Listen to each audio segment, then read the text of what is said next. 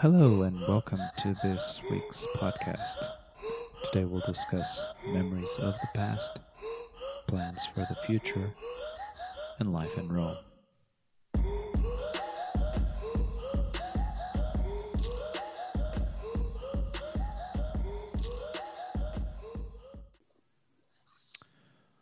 One, two, three, we're recording. Good morning, sir.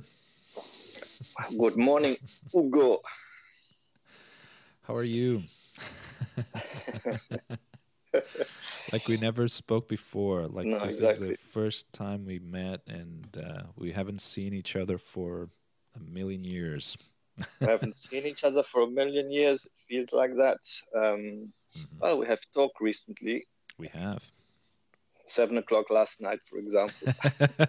I do apologize for that. I am total. I'm so sorry. I. Do you know what happened? I've. Um, I've get I get um, the WhatsApp notifications on uh, on my like. Could you hear that? So Yes. I'm gonna, I'm gonna exactly. This is what. This is what I didn't want to. I didn't want to happen. Um, I've got the notifications on, and uh, I wanted to silence them.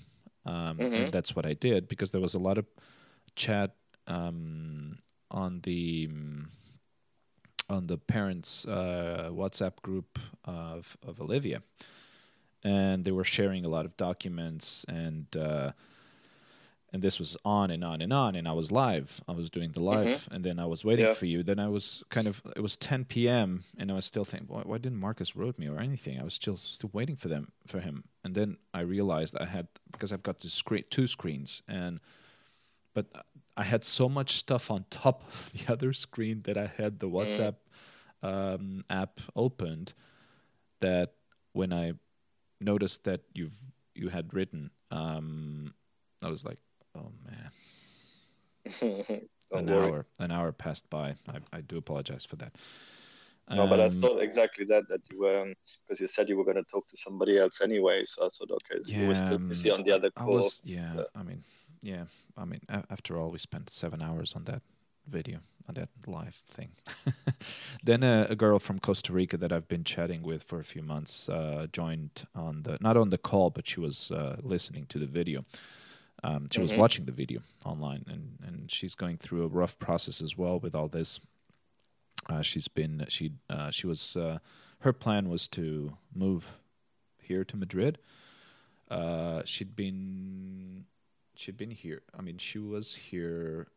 I don't know for how long. Uh, she was married. She had a kid here, uh, but then they got separated and divorced. Uh, her husband uh, flew back to Venezuela. She's she's Ven- uh, she's uh, from Venezuela hmm and um, and then she had to go back, but she didn't go to Venezuela. She went to Costa Rica to live, Okay. and uh, and she'd been she's been there for I, I don't know how long, but we've met because we have a common friend, one of my ex colleagues. Um, uh, we got connected through Instagram because of that. Like she liked one of my posts, and we started hmm chatting and uh, she's she's she's very fun and, and very energetic and um, she um, she's a journalist and she does some radio stuff as well so yeah she's um, she's a very interesting person to to talk to.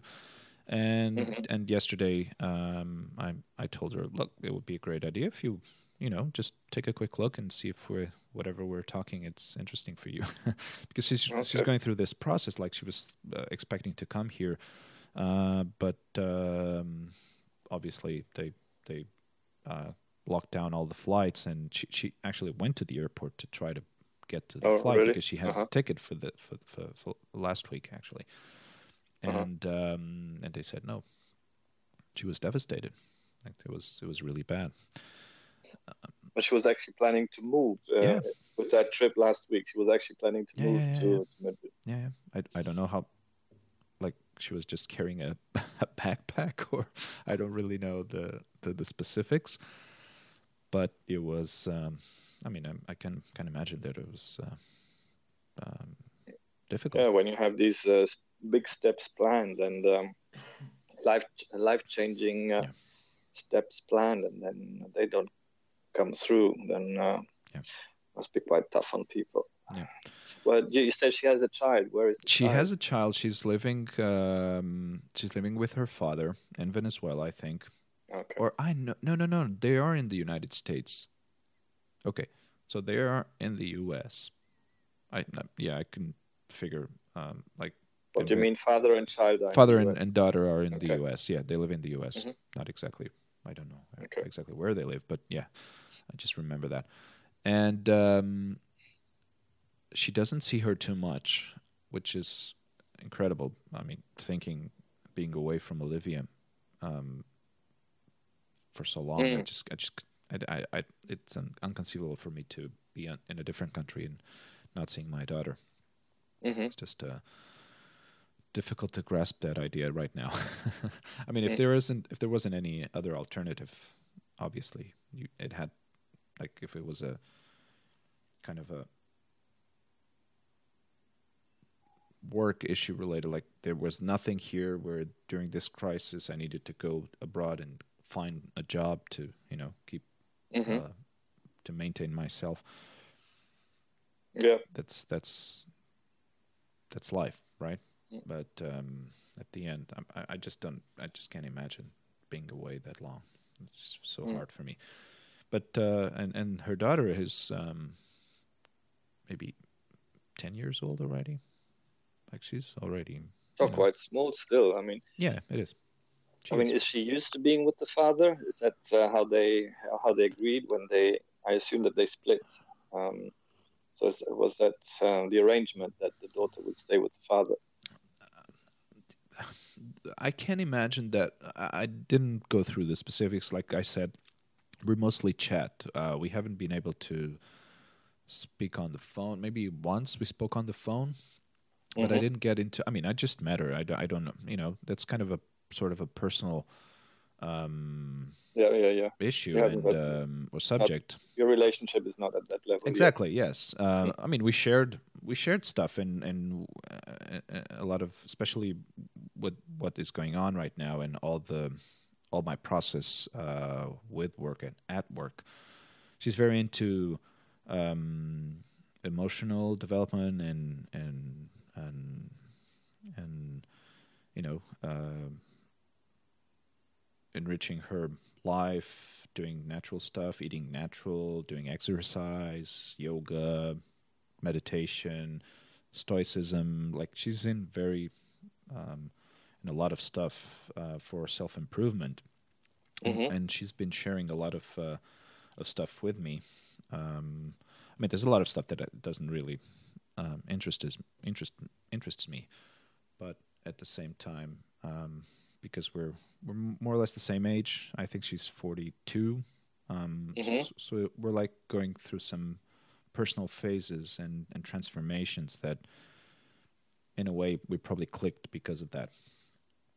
Um, Okay, so you are quite at quite a personal level already. Then, if you're talking about um, Yes. self development, self improvement. Um, Yeah. So that True. okay, so this other aspect of sort of the, the family aspect is, is part of the Yeah, but we haven't been to that. Like we haven't reached that point yet. like I didn't Okay. pick up the phone and say, "How how's your family? How's your you know?" Because Mhm. I noticed that there is a lot of stuff that uh, we haven't shared from her past life that she probably wants to keep um, to herself. Yeah. maybe to herself, or she doesn't. She still feels that it's not the right time to share that. Mhm. Um, but uh, but I, I'm not sure how the uh, how they uh, agreed on the father to take the daughter. Maybe maybe they thought, okay, she will have a better life living in the U.S. instead of Mhm. Costa Rica with her mother, which is makes sense. Like I Mm. mean, even though Costa Rica is not it's not the worst country in Central America to live in, but it's uh, it actually has a, a very good quality of life, very decent Mhm. health system. Um, and um, but maybe they thought, okay, she would probably have a better life with her father in living in the U.S. Mhm. I think it's in a way it's understandable in logic, Mhm. but it's still thinking about that. It, I think it's still it's hard for me to think that I, I would be away. Like if if if Sarah decided to go to Ecuador. Ecuador, for example, or other country, it would be very hard for me. hmm And uh, and I, I don't think I would follow her, but um, but uh, there were actually one of the moments that um, one of the decisive, actually when we started to talk again after like uh, more seriously, like after the attempts of reconciliation in uh, last year and and the past year as well, like sort of this this this period that we are now actually started with a question what would happen if one of us decided to move away to move to the, another country?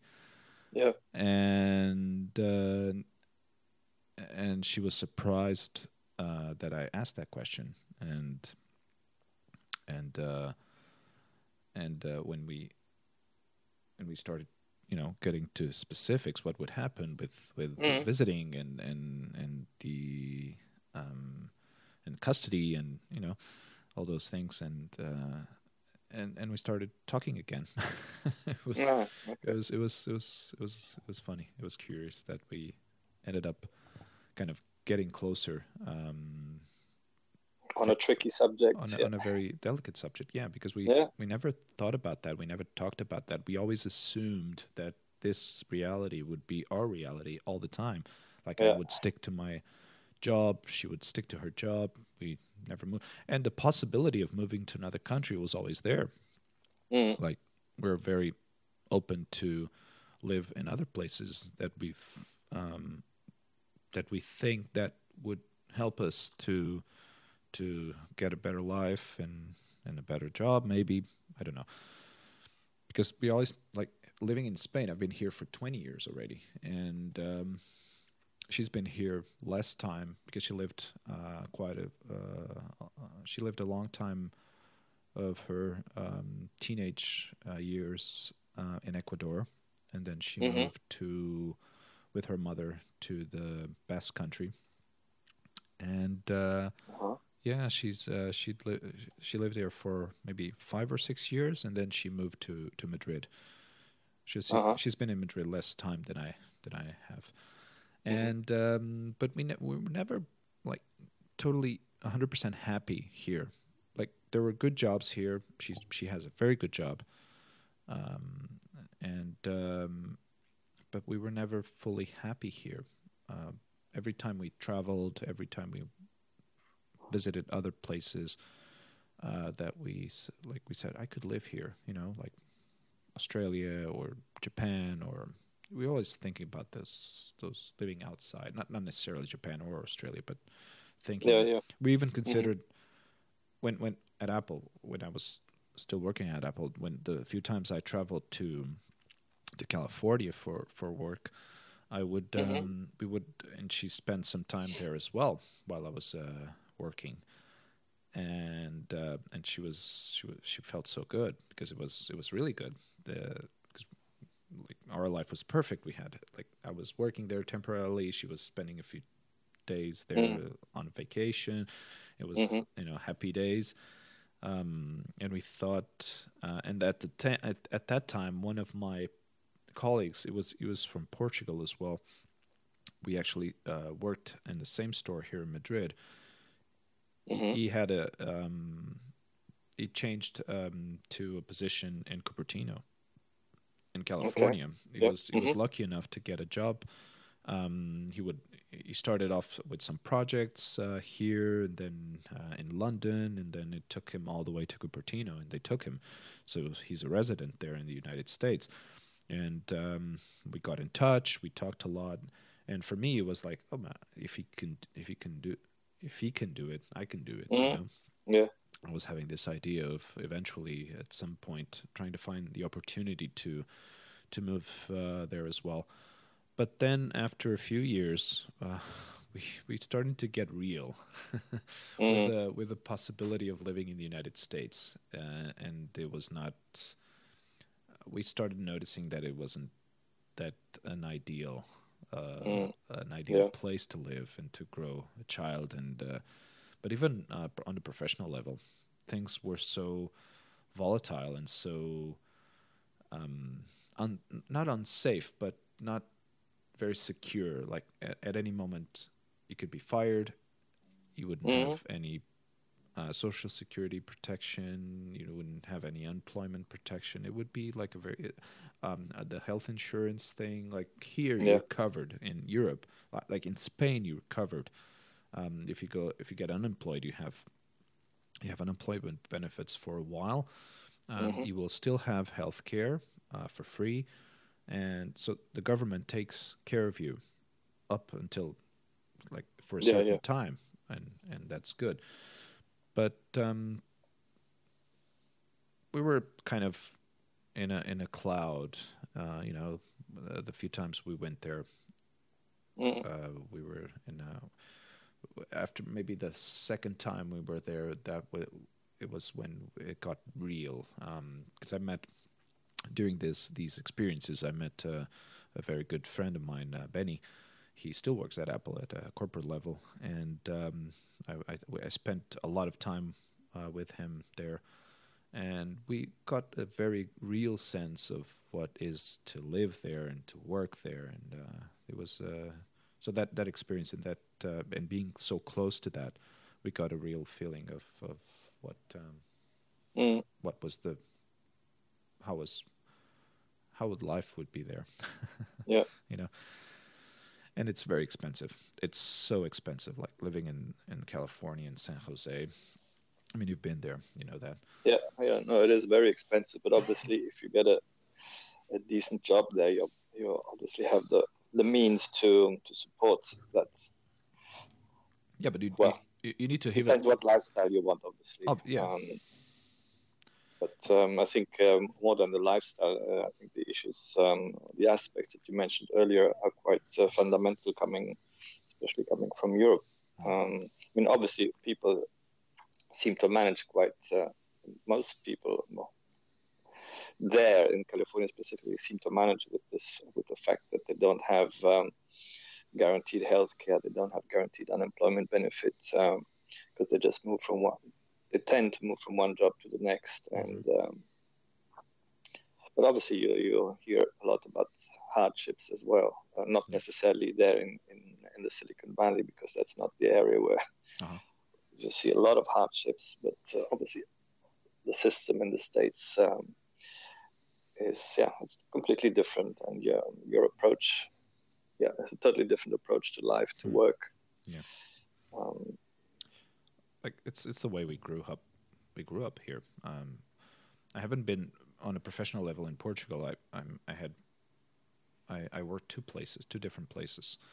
Um and uh, i was uh, for a while on an unemployment as well uh, for a few months until i managed to get uh, another job. But I, I i don't remember how things work there but it's it should be pretty similar to what uh, what happens here. Mm, yeah, yeah. I think most European countries are very similar in Yeah. their in their approach. Um, Hmm. So, on, um, tell me about yourself. like in the sense of, uh, um, so when, so you're from Germany. You were born a German citizen, Mm. and um, how long did you live in Germany for? Well, actually, you you reminded me of my uh, bit of my own story when you were talking about that uh, lady from Costa Rica, Costa Rica, and uh, um, well, actually the lady that lives in Costa Rica but is from Venezuela, and, and the child uh, that is with the father because of um, potentially we assume uh, for professional reasons. So that's what happened. Uh, uh, my mother decided to um, to move to Italy when uh, when I was about uh, two years old. Uh, Okay. First of all, she had been to Italy before and she loved it, and uh, um, that she found that that was the place for her to to live. And um, but because my father, because of his work, and um, I think even the relationship was um, was um, wasn't that strong anymore at that stage. So they. Um, so she decided to come with me to Italy Okay. Leave her life behind in, in Germany and um, how old were you? and therefore two years old. Two years old. Wow. and yes, so she started to build a life, uh, her, her, new life here um, in Rome, uh, specifically, mm. and uh, mm, that obviously created uh, not only a physical division, um, separation from from my father, but um, because of the relationship that wasn't um, that great, and uh, they decided they didn't really manage this um, this split from uh, from a child perspective. I think the child was not um, was not their particular focus. Um, mm-hmm. uh, it might have been also different times and um, different contexts. I think today, exactly as you said, you actually make these considerations. Uh, what yeah. if we have to split uh, uh, for work reasons of whatever? If life takes us, uh, what do we do? Mm-hmm. How do we approach it? Child.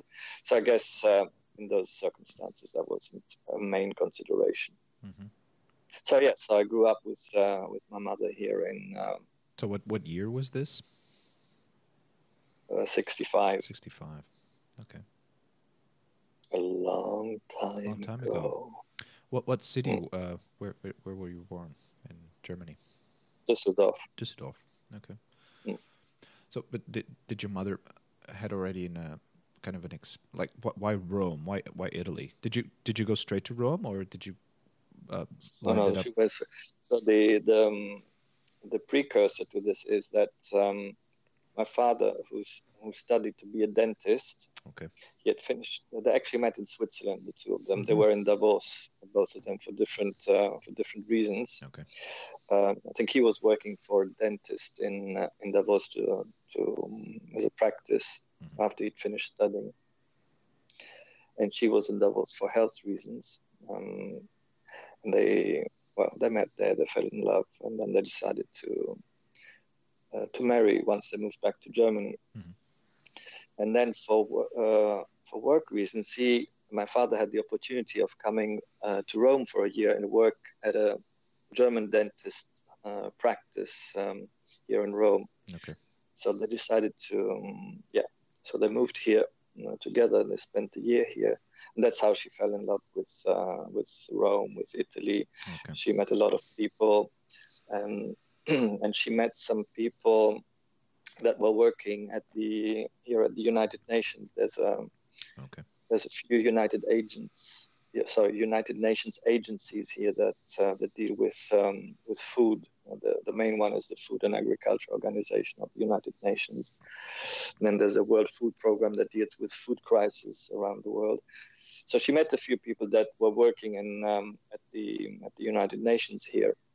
And because my mother spoke a few languages, she spoke at that stage she already spoke uh, apart from German, she spoke English and French. So um, she started applying, and they recommended that um, that she got a job there so she saw that as a work opportunity. Okay. Um, uh, but then the year um, was over. My father's year in Rome came to an end, and so they had to move back to Germany.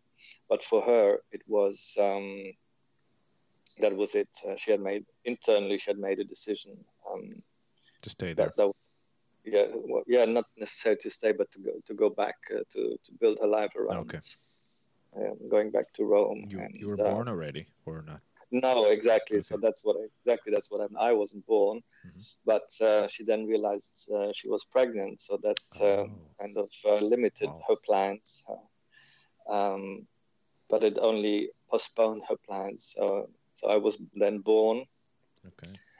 And uh, so after I was born, I think she pursued her plan again, and that's how she decided she was going to go to Rome. So she picked up the contacts again of the people that she'd met in Rome, and uh, and then decided to to move. Actually, she, what she did, she moved first without me. She left me with my father. Okay. She moved to Rome and, and set everything up. I got an apartment, got the job, and um, that must have been and, hard. And, she was very uh, she was a very determined lady throughout her life. when she had a when she had a goal in her mind, uh, she would she would pursue it, and okay. uh, I would say walk over dead bodies to get. especially I, I, I, it is hard sometimes to understand people like that. Uh, I think, but at the same time, I I try to understand their mindset, and I'm I'm I'm not that kind of person. I don't pursue the goals with such passion. Mm. Maybe I do some, but like if I get something in my mind, um, like this thing that we're doing now, it, it just it Mm. was a, an idea that popped out, and and and I, I I went for it. But in other aspects of my life, I, I'm not that kind of. I don't consider myself that kind of person with that's such a strong passion for that. But I, I, I tend I try to to understand and, and and I do value people that are so passionate about something that they pursue their goals with such an intense um, meaning and Mm. purpose that uh, they just do anything, like leaving family behind, leaving um, relationships behind, um, and they just go for it. It's Mm. it, I, I don't know. It, uh, I, I appreciate that, even though I don't relate to it, but it's still Mm, mm. it's still something that um, it it still amazes me. Yeah. No, sometimes I envy people because it's uh, it's actually quite good if you have um, you have a goal and you have the determination to pursue it. Um, I think it's quite it can be quite healthy. Obviously, yeah. Mhm. Uh, as with everything in life, you need to obviously also um, ev- evaluate the consequences of. Um, It's kind of when you get to yeah. a, it's what when you get to a certain point, you can say, "I've done things my way," you know, like Mm. I've, I did this myself, and and it's good. I mean, you don't rely on anyone. You just you know go. You're independent, and and you, you don't get too attached to things. Like I think I think mostly what drags people to reach their goals or their life goals life goals is is because they they, get stuck in situations that make them drag whether it's family relationships boyfriends husbands children whatever well, there can be all sorts of obstacles uh, while you're pursuing a goal. Um, yeah, relationships could be one of them. Um, there's all sorts of yeah, all sorts of um, hurdles that you need to overcome. But I think it's. Um, I also find it very. Uh, I'm very impressed when people really have uh, their goal in their mind and uh, and overcome the obstacles and, Mhm. and are not discouraged by the obstacles that they see, uh, especially because sometimes you see obstacles and others you you encounter as you go along. You don't Mhm. you don't know them when you start, uh, but they're not afraid of the fact that yes, I, I, there's some known obstacles and there will be more while I go along, but it doesn't matter because what really matters is that uh, is the goal, is the purpose uh, that drives me. Um, but to have that and to have that so clear in your mind it's it is amazing yeah, no, I it is uh, because I, exactly I'm not that, like that either. Um, like it's when when they ask you what what, what do you want to be when you grow up and like uh, i don't know i have no idea i never i never knew what i wanted to be when i was i still don't know Yeah, exactly. Um, uh, by the way, I can't see you anymore. oh it's true um, something happened to my video what's going on i thought we're we're connected Here we Oh, go. there you are. now there's uh there's something wrong here let me just uh, Yeah, you're you're a bit blue in the face. i am blue in the face let's see what's blue and orange. Uh, okay. Let's uh, switch that off again. Well, hang on a second. We're experiencing. We are experiencing some. It got frozen there. Mm. It's, uh, I'm trying to switch it back on, but yeah, for some reason it just turned off, which is weird because it's uh, it's connected to an external power, and Mhm. uh, shouldn't uh, shouldn't turn off. But now it doesn't um, doesn't know what to do. Well, Well, we can keep talking without seeing each other. Yeah. Well, we still have audio, so it's fine. Yeah, yeah, yeah. And um, Yes. So um, yeah. So anyway, so even though I had this very good and strong example of uh, somebody who's very um, uh, goal focused and uh, determined, um, so it was neither transmitted or transferred to me neither through the DNA nor through mm, through role modeling it. Um, so that's also quite a curious thing. Um, you know, when you when you look at, um, children, how they how they develop certain behaviors, um, certain characteristics, and um, you think, well, usually no, it's either by um, yeah, it's inherited um, through yeah, through the DNA, and others it's just by um, by being exposed to specific environment and to specific uh, behaviors or role models. And uh, yeah, but some things don't, uh, but doesn't always work. um, but that's okay because we all develop our own personalities and uh, for different reasons and different aspects. And uh, and you also see it with. Can you still hear me? yeah, yeah, I can. because now because I, I'm getting another call through, um, Oh, okay. I'm just ignoring it. Okay. Um, um, you see it also with uh, with siblings, no, that Mm-hmm. uh, that are exposed to uh, the similar behavior to uh, they they grow up, they grow up in the same environment, Uh-huh. um, but they still develop completely different. Um, um, yeah, different behaviors, different values, different uh, beliefs. Um, so there's a lot more going on behind the scenes than uh, Mhm. than what's uh, what is obvious. So you haven't you haven't seen your father for how many years? Like after you moved to Italy, did you did you see him when you were still young, or Okay, so initially um, they had they had made some agreements. So considering that there was a physical, a considerable physical distance, Mhm. um, which back in the '60s uh, between Rome and Düsseldorf, uh, uh, obviously it's not that it's um, moved closer with the years, but uh, Yeah. as you know, the transportation and the access to to transportation has certainly improved um, over Yeah. the decade. everything was was So it- farther away? Yeah. Um, but still, so initially they made an agreement that uh, I was going to see him at least once a year um, for for for holidays. I mean, it was Okay. small, so I, I was on permanent holiday because I didn't have any any major commitments. okay. Um, so that went on for I don't know for how many years, but I think until I was about uh, six or something like that.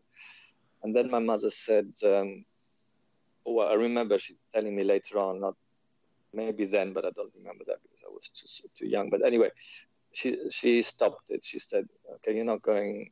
You're not going uh, and spending time with your father anymore because I see that every time you come back, you're quite you're upset and there's something Hmm. there's something wrong with you and uh, it doesn't seem to work for you.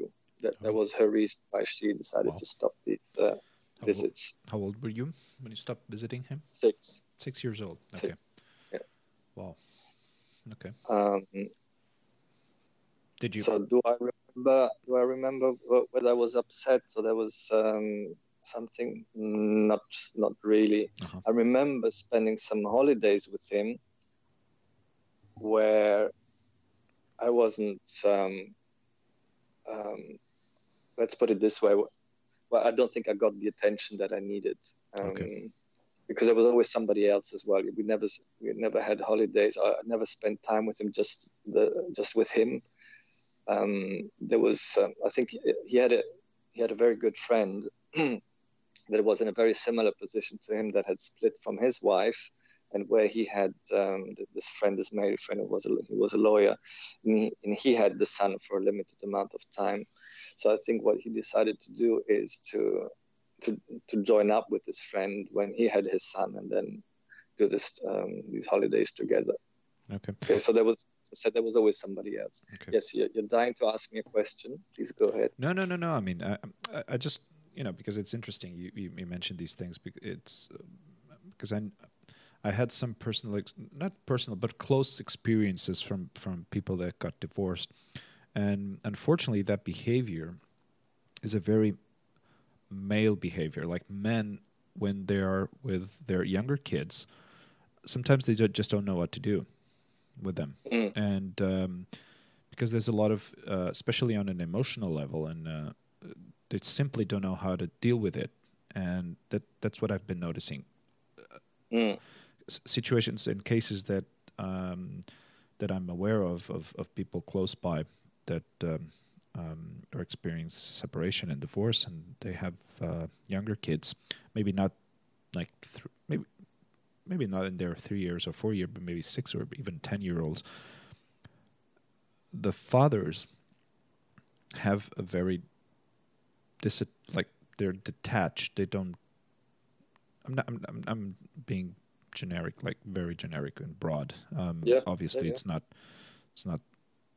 It doesn't happen to everyone, but it's a very common Mhm. situation. Unfortunately, fathers just don't know how to deal with their kids most of the times. They don't know how to play with them. It also, I think, it, it has a more, even more. Um, it, it's even more related to your own childhood as well, because if, if Mm. you don't have any references on uh, Exactly. Yeah. on how to play with your kids and how to be a kid again. um, You just end up um, doing what what your father did, um, just trying to get you distracted with another kid, um, which is, in a way, it's logic. Like kids need to play with other kids, but I think it's also important for parents, fathers, uh, to be present and um, for me it was it was uh, my my personal experience with with Olivia. Um, I noticed that I, I, I, over the years I became more serious and more and less fun, and I was never that kind of party guy or or anything. But and I I- never had a close relationship with kids, uh, even from friends. I always kind of you know put them uh, uh, at a distance hmm but I wouldn't shut them down. Like if I had to, if I played with them, I would play with them, but not, but I would not be silly. Like I would not be a silly person or, or or uh, be too much fun. And and with Olivia, sometimes you you need to be a clown. Like you need to do stuff that you Mm. um, Yeah. that you wouldn't do. Sometimes I notice myself like jumping here like crazy or dancing or I never Mm. I never did that.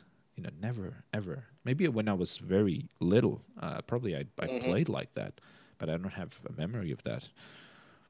But with Olivia, it, and and also for me, it's a way of of of bringing her joy and and Mm, and yeah. and for her, it's it, she lightens up whenever I do crazy stuff. You know, she starts to to laugh and and Mm. and she comes to me and plays with me and jumps on me and and we do that stuff, that kind of stuff. Which for me, it's it's amazing. It's an amazing experience and an amazing feeling um, to be with that. But uh, again, I think like the man sometimes um, he worries about finding somewhere else, someone else, to fill up that emotional gap, uh, and they just forget that they have a child, and um, and they concentrate only on their um, emotions, maybe, um, Mm. or their self-preservation, maybe. I, I I I can't pinpoint what it is exactly but I've I do I have noticed that behavior um, over the years with uh, different cases that I've been very close to. Yeah. So that's probably what um, what happened there as well. Well, my theory, not not necessarily in, in my case or my parents' case, but my theory is also that I question the the motivation of having a child Mm. for a lot of um, Also, for a lot of couples where they where she where she tends to be the driver um, of wanting and having a child, and uh, he's kind of uh, okay. Nobody's ever coerced, but uh, it feels like yeah, for, for the peace of my mind, okay, I'll agree to having a child. Just uh, yeah, um, but I'm not really convinced on. That's not really what I want, but uh, I'll mm-hmm. agree to it. Um, and I think that is later on then reflected in the behavior and in the relationship with the child. Mm-hmm.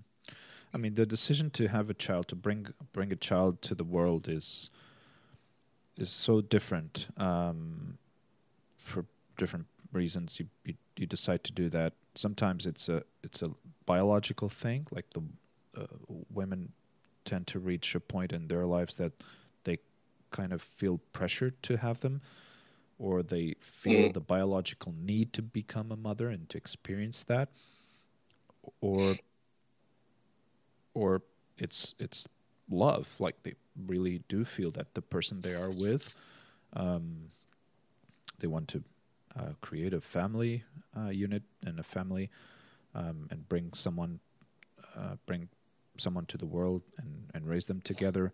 And for the men, it's the same. Like for me, the, the relationships I had in the past, I've never felt the urge or the need uh, to to have a child with that with that person because mm. most of the times I I just didn't feel I was in the right moment and that maybe the relationship was not right solid enough yeah, yeah. exactly mm-hmm. yeah uh, but then when when when I met with the with uh, Olivia's mother, it was. Um, oh, Olivia's mother. Olivia's mother, Sarah. Uh, she was. Uh, I felt like there was a solid. Um, even though we, we emotionally we, we sometimes we don't match up. Uh, we have different ideas and different feelings about different things which in a way is, is good, but we ended up not sometimes clashing with those things because we didn't uh, understand each other and, and we didn't gave the other one enough space to to be one individual in a relationship mm-hmm. and uh, uh, but at the end um, when we decided to to to to have a child it was a conscience decision, and uh, we thought about that, and we had that conversation, and we said, okay, let's do it. Um, it was time. I mean, obviously there was some time pressure because um, I also understand that having children at a later age is not it's not as easy as as when you're 20 or when you're on, on your 30s. Having a child mm. on your 40s is especially for the woman um, physically it is harder oh, and it's ri- also an element of risk and yes. it's riskier as well exactly um, and uh, and that was a f- th- those those factors were were considered as well um, and I, I was thinking I, w- I was thinking while while while we were talking and and and, and getting these ideas through I was thinking what how how old will, will, will she be or how old will will my daughter or son be when when I'm 60, when I'm 70, mm-hmm. when I'm 80. Yeah, yeah. And um, and for me, it was it was uh, it was something that it was like so, sort of knocking on my on my head all the time. Um, mm-hmm. Obviously, I would going back. I'm I'm still not sure if I wanted to have a child when I was in my 20s or my 30s, but if you decide to have a child, I think it's a, it's a it's a good thing to have one when you're still young because you will be more energetic. You still have um, you still have. Um, I mean, it, it is different for everyone. Like your life experience. So you need to have a you need to have a mental maturity also exactly. to have a to have a child. You can't just exactly. have the child as an access uh, like accessory. I mean, I mean, you know what I mean. Just because it's it's cool to have a child, I'll have a child now. Yeah. You need to have a. Um, I need okay. to have a little break. Okay, let's pause and uh, we'll resume. i am going to grab some coffee as well. And um, you uh, want to stay there? I'm going to keep this on. Um, okay. I probably pause the video. Um, stop recording. Okay. Uh, no, I'm gonna I'm gonna keep it record.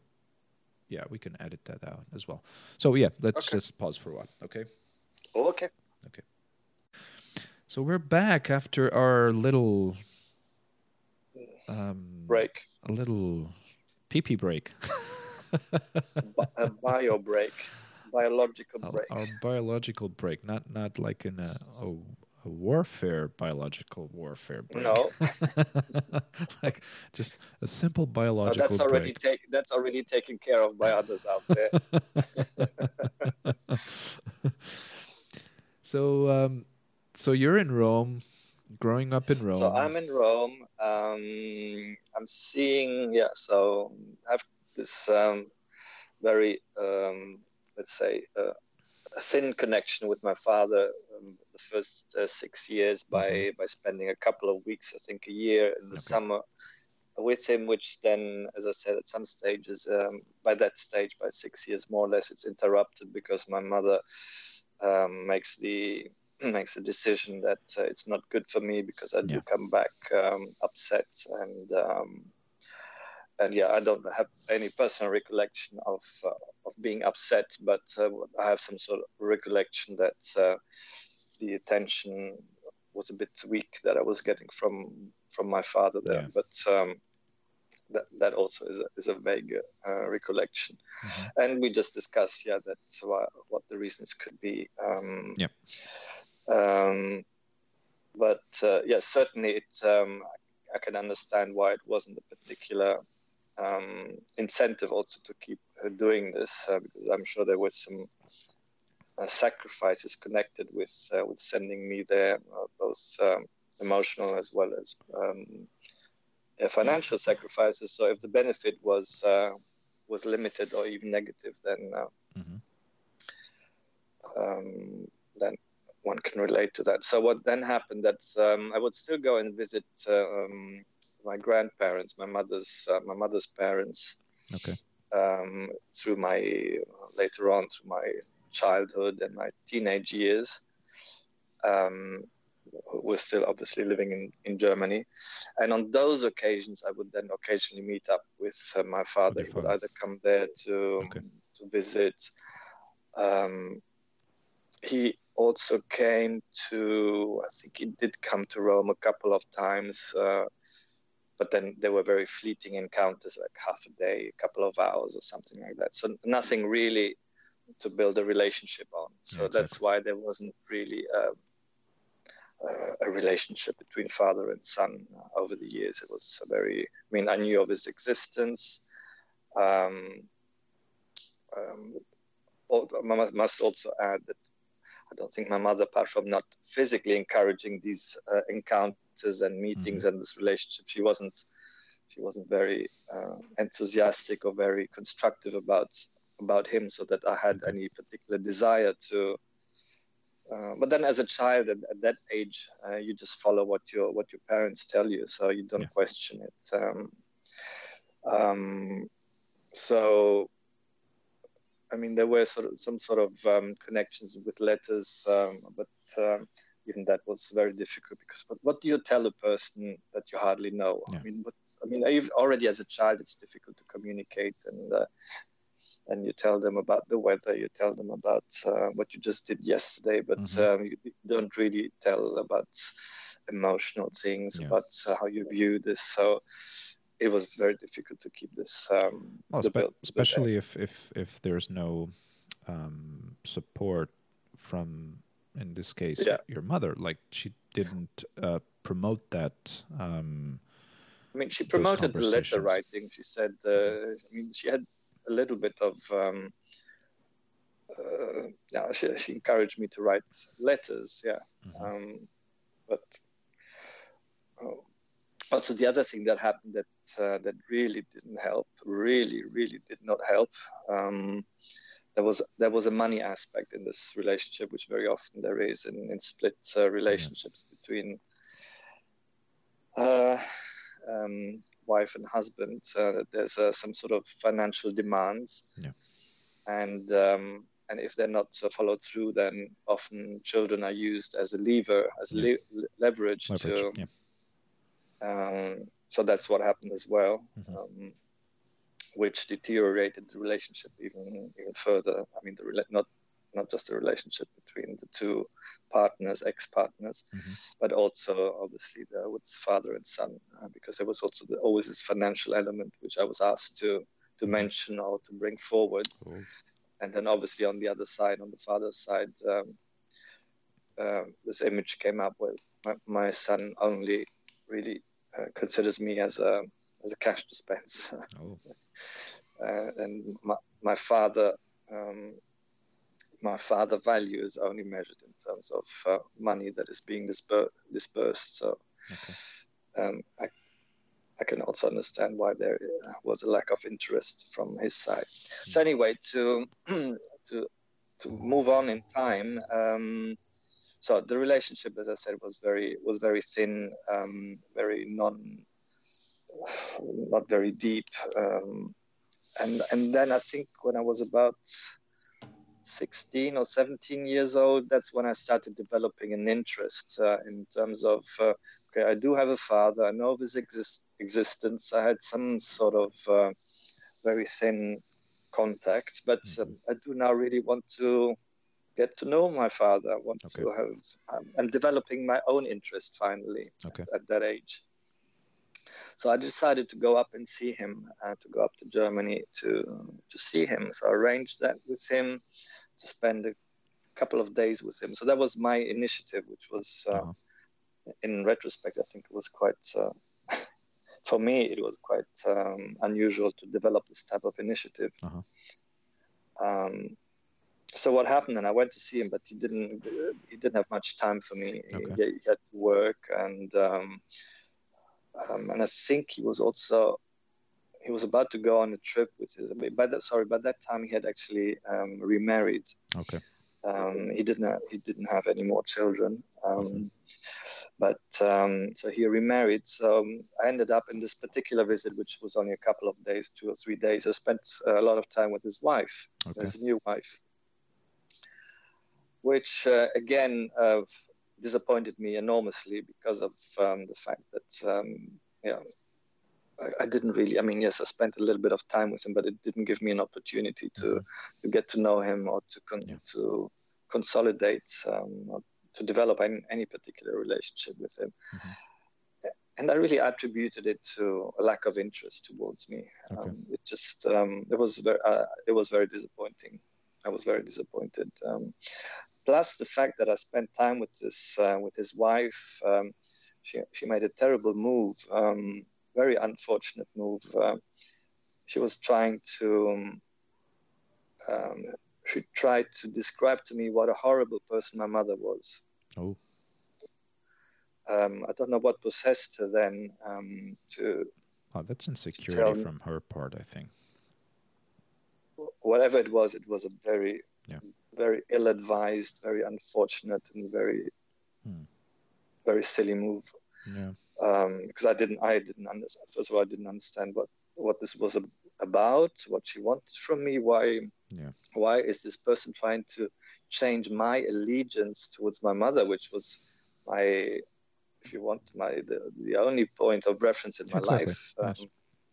um, and yeah, so I was, I mean, I couldn't even answer her. I, I didn't know how to manage it. I just yeah. thought, I just want away from this. Um, so my father not particularly interested in me.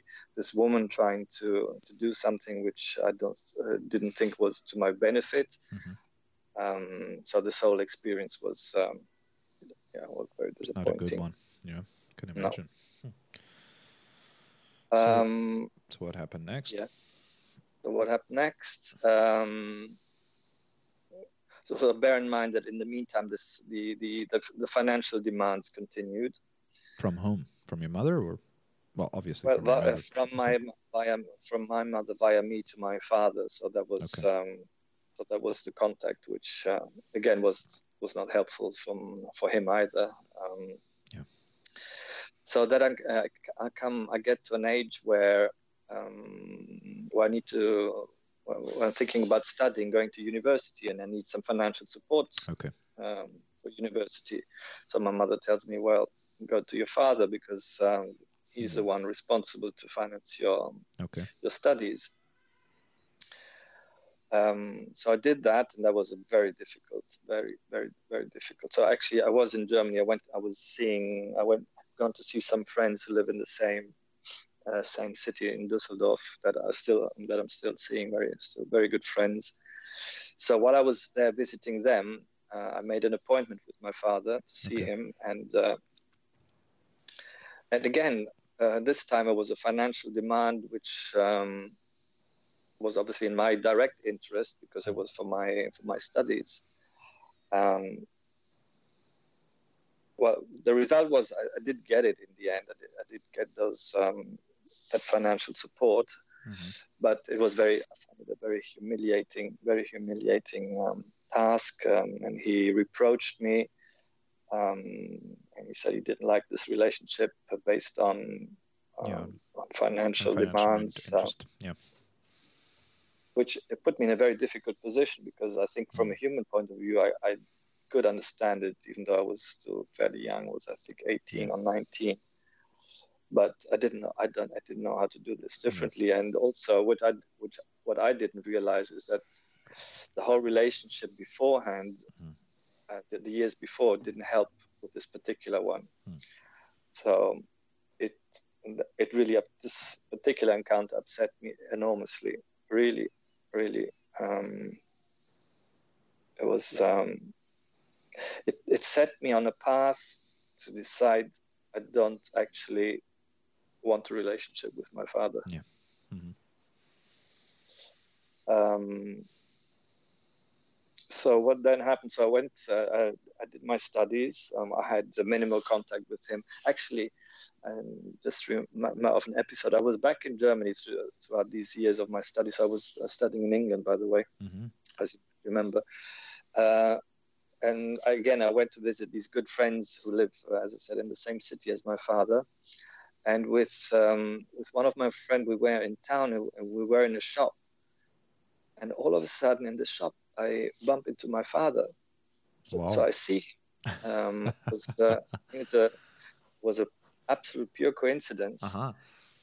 that was a very awkward uh, very awkward um, I can imagine. situation because um, I was even about to think oh, I, I ignore that I I ignore that. I mean, I pretend I haven't, I don't didn't see him. Okay. Um, but it was it wasn't possible because we were really so close to each other. Okay. And he rec- I recognized him, he recognized me, and uh, yeah, it was a handshake.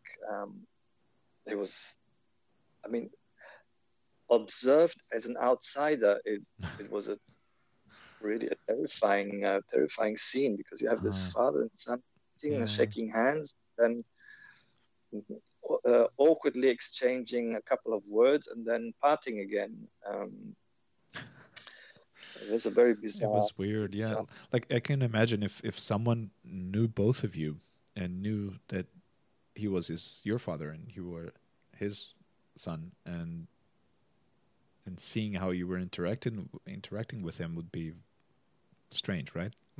What's going on there. Exactly. so this friend of mine that was accompanying me and, and saw this scene, ah, uh, okay. uh, she actually asked me, uh, "So who is this? Uh, who is this person that you met?" Because I was so I was so panicked and paralyzed. I didn't even introduce them to each other because right. I really I, I didn't know what to do myself with them. Surprised, yeah. Um, being socially uh, um, adapt to. So she then asked me once we left the shop. So, and who was this person? Um, that you talked to, and I said, "What was my father?" I said, "What?"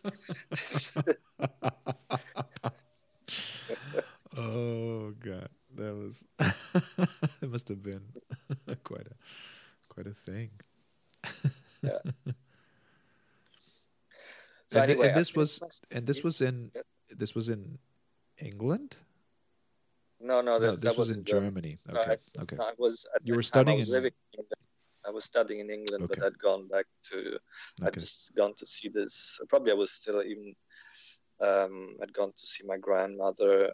Um, okay. Gone to Germany to see my grandmother and to see these friends, and then. But yeah, did you did you did you remember uh, like get? I'm not sure if you can recall. Did you consider the possibility of, of, of seeing your father at that time, or it was just totally surprise? Um, it's a good question. I think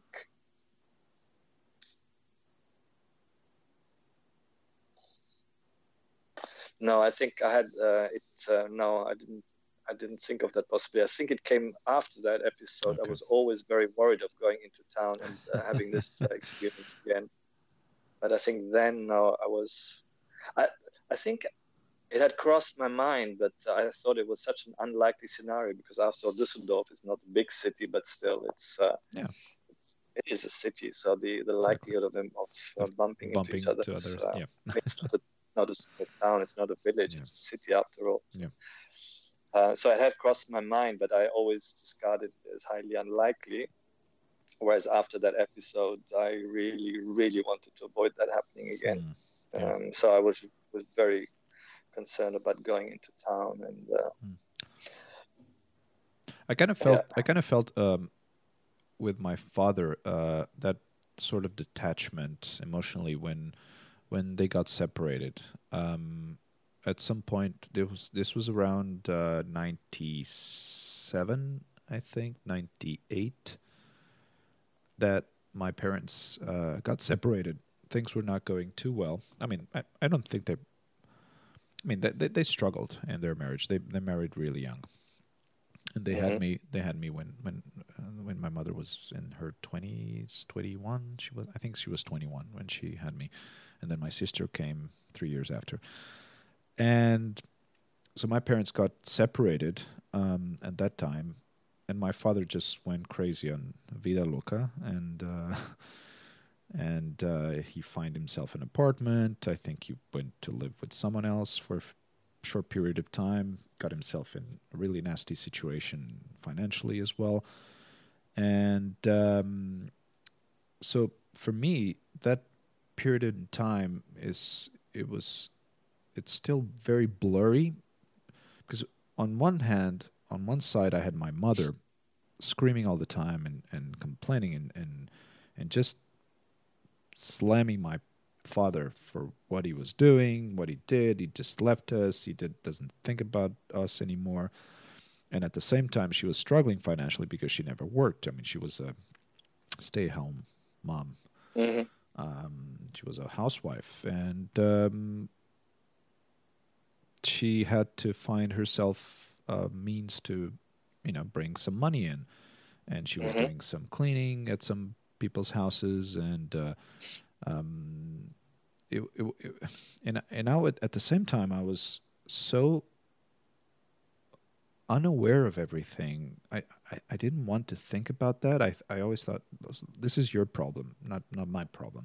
Mm-hmm. Yeah. And um and she, you know, she would always kind of bring us in, my sister and me, and she would scream and she would, you know, she was emotionally, she was really, really affected. Like it was, it was bad. And me and my sister were like, boop, boop, boop, you know, just this is not our, this is not our problem. I was starting to work at the airport, um, so I was getting some money.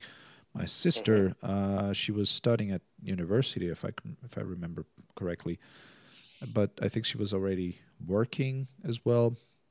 So she she I think she had some income. Um, and my mother started to um, demand money from us as well, so that we can help. Because my my father was not helping at all, mm-hmm. and uh, so at some point I met my father. Um, he kind of invited us to see his place and um, and um, and have a lunch with us. And I think my sister just we were at the restaurant, and my my sister went to to the bathroom, and um, and it was just me and my father. And it, at that point, I, I felt really detached. Like, who is like who is this person in front of me? Mm. You know, my relationship with my father was over the years um, very distant. Um, he mm. he would work late shifts. Um, he he drove he he drove a, a, taxi alongside with his partner, and he was always working. Like all like he, if he had a, a, a free day, would be over the week. Um, while I was at school, so we never got connected. Uh, we created a very huge gap um, in our relationship because of, of this. Like he, when he when he came home in the in early morning, like dawn, I was waking up and going to school. When I was coming from school, he was leaving the house to get to work. So we would see each other in a very short period of time. So we didn't Mm-hmm. build a very close relationship. We would get along, but you know, in a very, very detached way. And then he said to me while, while we were sitting at the restaurant waiting for my sister, um, he said to me, "In all these years, this is the first time I'm having lunch with you. hmm You know, on our own." It was like Mhm. telling that, like, like it was. I felt like an attack to me, like he was saying that it was also my fault that we never um, Okay. got connected, like I was very Mhm. distant. And obviously, I just told him I, I didn't. I, I don't think I replied to that, and I, I, I just went straight to the to the point of, look, your situation with mom, as long as you don't hurt her, I don't even I don't care if you're together or separated. Mhm. You are. j- This situation is just bringing pain to our family. So Mhm. if you need to, if you need to go, go. Just don't make mom hurt. hmm I can't remember what he replied. I think in the meantime, my sister got in. Uh, But I, I don't have the details in my mind of that conversation, but I do remember Mhm. that. And it's it's it's been this was '97 again, and it's so faded. Like I, I can't remember exactly what what we spoke, but so that was an example of of how detached we were, and I I, I just Mm. didn't care. My mother, in the meantime, went to she had she managed to find a job um, in Switzerland and um, Oh yeah. yeah and uh, and she went there because things in Portugal were so hard. She couldn't get enough um, enough money in to to keep the household. Um, I was I was I was going through a relationship a crazy relationship as well. I was spending a lot of money. Um, I didn't enough I didn't have enough money to you know I was already in debt at that time. And um, and I was paying a, a motorcycle that I bought and and I was working part time I needed to I actually had to find a, an extra job a pizza delivery job to get some extra money. It was it was a Mhm. weird time in my life. Like I was getting into a lot of issues already in, in, in such an early stage of my life uh, on, as a grown up. Hmm Oh, the the good thing I was still living in my parents' house, which financially I didn't have that burden of, of renting a house. Yeah. Uh-huh. But as far as I can remember, though, that was a very dark time for us Mm. as a family. And um, and my, my my father was not present anymore. He he'd left Oh. the house, and um, and my mother went uh, decided to, and she took a job in in Switzerland where sh where they always. Fortunately, there was a a big family um, um, group in Connection. yeah in, in Switzerland, and uh, hmm over the years they had they they they they'd worked uh, there for for small periods of time, sometimes three months, sometimes six months, depending on the contracts they had, which Mhm. Allowed them to build a very good reputation as as workers, and uh, so companies were you know eagerly to to hire them uh, to work Mhm. at hotels or even um, someone else's rich family household Yeah. and uh, so she did get a job at a at a at a um, um, at, at this family. They were um, a Greek family living in Gstaad, and uh, they had a big chalet there in the mountains, really nice place. And she managed to get uh, a job there, and um, so she just left us, me and my sister. At the same time, I was in this process of, uh, and this was ninety, the end of nineteen ninety eight.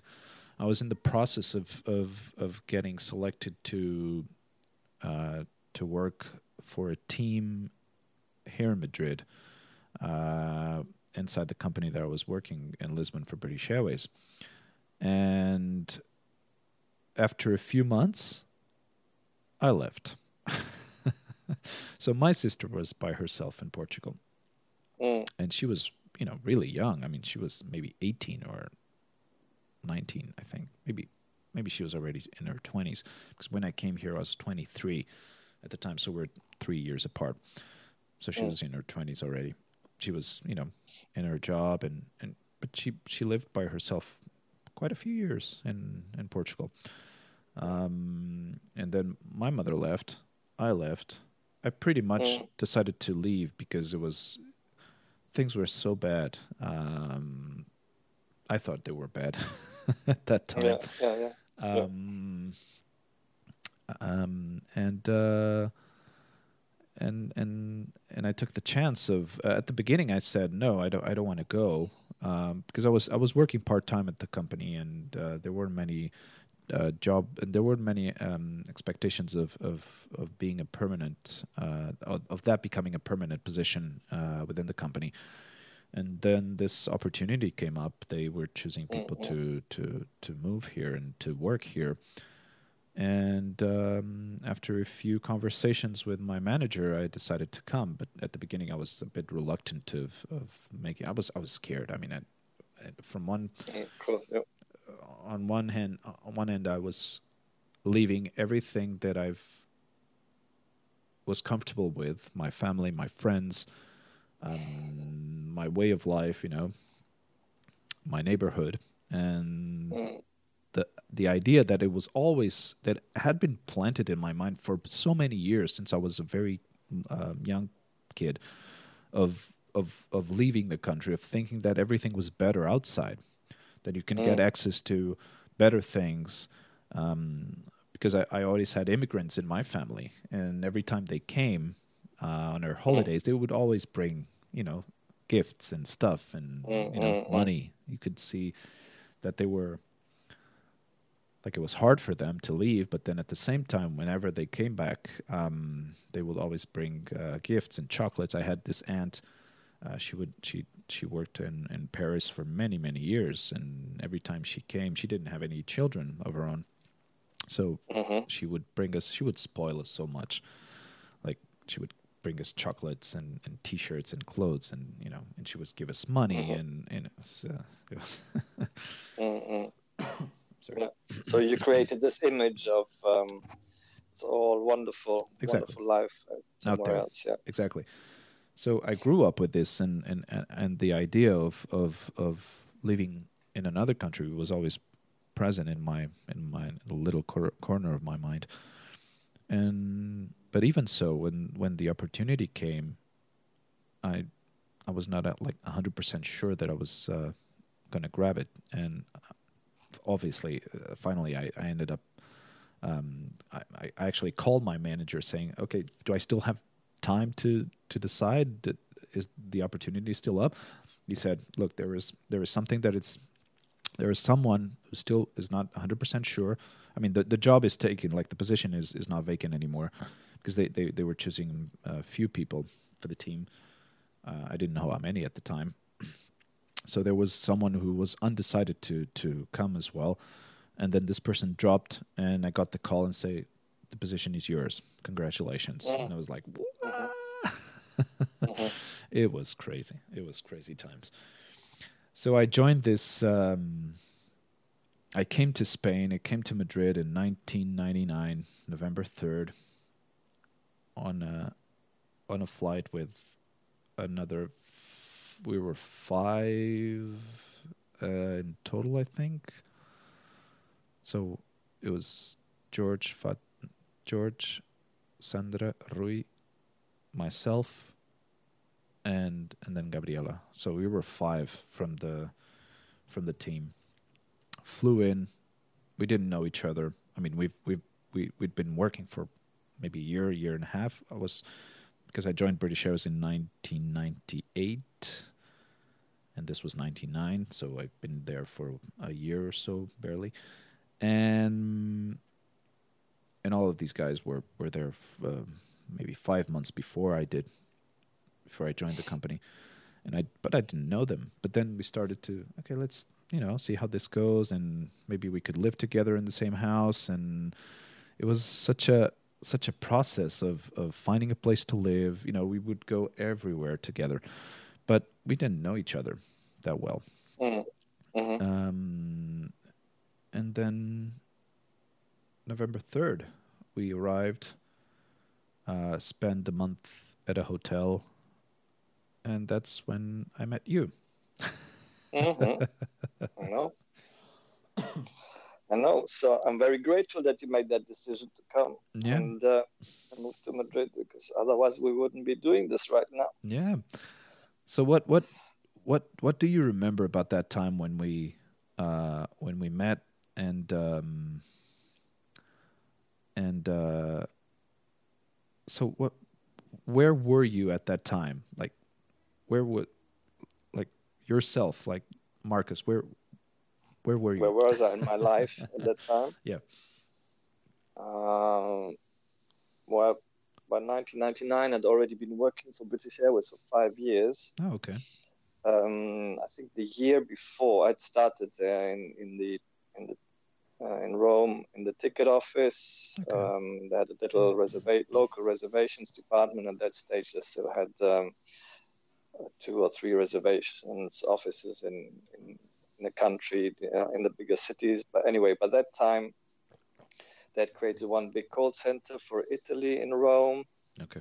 Uh, so after the ticket office, I'd moved there, in the call center, and then after a couple of years of doing that, um, I became a trainer because I wanted to do training, and the call center needed a trainer. So um, it just fitted nicely with my with my career, my personal career path, and um, and the requirements, the needs there. So I started doing first of all just training for the local call center, and then they had created um, then they created a training role for the whole Mediterranean area um, for sales and call centers.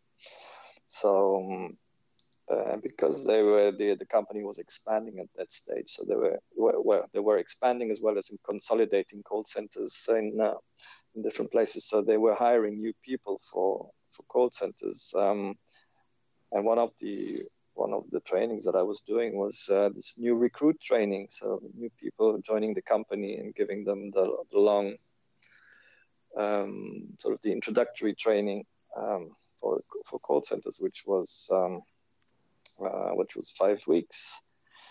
And um, so I can't remember who came up to me, but they said, um, uh, "Listen, we need to plan in uh, um, a training in Madrid because they're closing the the little reservations office in Portugal, in Lisbon, and um, they're moving the work over to the call center in, in the existing call center in Madrid. They're going to create a Portuguese unit there. So, and they nobody from the office uh, in in Lisbon is prepared to move over. So they're going to get uh, new people. Uh, they're hiring new people, um, and so they need to be trained. Um, so please plan in um, five weeks of training in uh, in Madrid. Okay. And I thought, oh, great opportunity, because I'd already been, no, honestly, because I'd uh, by that stage I'd already been to the office um, in Madrid and had done, I think I might have done fares training and other training for the colleagues, Okay. the Spanish colleagues. And I liked working with um, I liked working with the colleagues in, in Madrid. I like going to Madrid, and I thought, oh, it was a brilliant opportunity. Spending five weeks in Madrid, also because I had learned Spanish at, earlier on in my life, and it was a brilliant opportunity for me to to practice it, uh, Mhm. even though the training in itself was not going to be in Spanish, as you well remember. We were Not that it would have helped English. you in any. Yes, fortunately. um, um, yeah. So. Um, so what else do I remember? And only Um, only from the team, I think only only George spoke Spanish, and actually he was the the key element for us to interact with the locals. Yeah, well, I didn't was speak Spanish. Considering that he Yeah. was he was the youngest element uh, Yeah. of the group, Mhm. he was the youngest and the most childish element uh, of the group. Um, but he was also the one, exactly as you say, he was also the jail between all of you. Um, he was the one that uh, connected. Uh, yes, yeah, the, the, kept the group together. Really created this. Um, I mean his group, uh, his um, his um, his uh, like from the beginning, even even when we were still in Portugal, his um, importance um, since the beginning, uh, setting up a place to live, um, going around town. Uh, from the moment we arrived, he had already made a lot of progress uh, with Yeah. uh, with where we would live. We f- he was calling us from Madrid while we were still in Lisbon. He was saying, "I've met up with my friend. He lives in this place. We're gonna try to find a house there." Um, we didn't even know where it was, how far it was from work. Um, but when we arrived, a lot of a lot of uh, ground was uh, had um, had had uh, had been covered already with that, and his his his role was was really important for us at that time. I mean, especially for me, it was because I I never lived outside of my parents' house and I didn't know Mm. any Spanish at all. So for me, it was like, oh, great, someone is taking care of us. Mhm. Yeah. Um, Ugo, I need just a quick little break. and Okay. I'll be back. okay, Just a little one. sure. Good. Yeah, so I do remember this, um, this very, very dynamic group of um, five completely different individuals um, Yes. who, need, who needed to gel, uh, but were struggling to gel. bec- Well, first of all, they had one common thing, which was trying to succeed in this uh, in this new job and this new experience, and they really, um, really tried hard. I mean, not tried in the sense that they failed, but they really put all they're all into into making this uh, work, both on a professional as well as on a That's also on a personal level. And I thought that was actually also very good. Um, was a brilliant training for me in the sense that because of the fact that you were all new to the, it was all a new environment for you as well, and it was a new environment for me. It allowed us also to connect with each other, rather than if you had been five Spaniards who, at the end of the day, were, were going back to their lives, to their homes, to their families Mhm. it would have been a bit well it would have been obviously more difficult for me to connect Mhm. but because we were in a similar situation even though i wasn't going to be there on a permanent basis but for those five weeks i was just as out of my own um, environment as you were Yeah. so it helped it really helped to for us to to click and um, and to connect and that's why with at least the two of you 20 years later we're still uh, we're still connected we're still friends we're still talking and uh, Well, for for me, that was um, it was such an important part of my life uh, at that time. It was uh, a lot of well, a lot of changes happening, and meeting someone. I, I never felt um, my self confidence was not very assuring. Like I was a very unsecure uh, person, and um, um, I never did great at school. I never thought of myself as a as a dumb like or not intelligent person. I I I think I'm I'm an intelligent person, but at the time, um, because I I didn't do well in school, I didn't like study, and this whole situation of of getting a new job, having to learn something new, um, it was actually for me it, it was adding um, a new element of uh, some stress, some insecurity. Uh, I was scared if this didn't go well, what would happen to Mhm. me?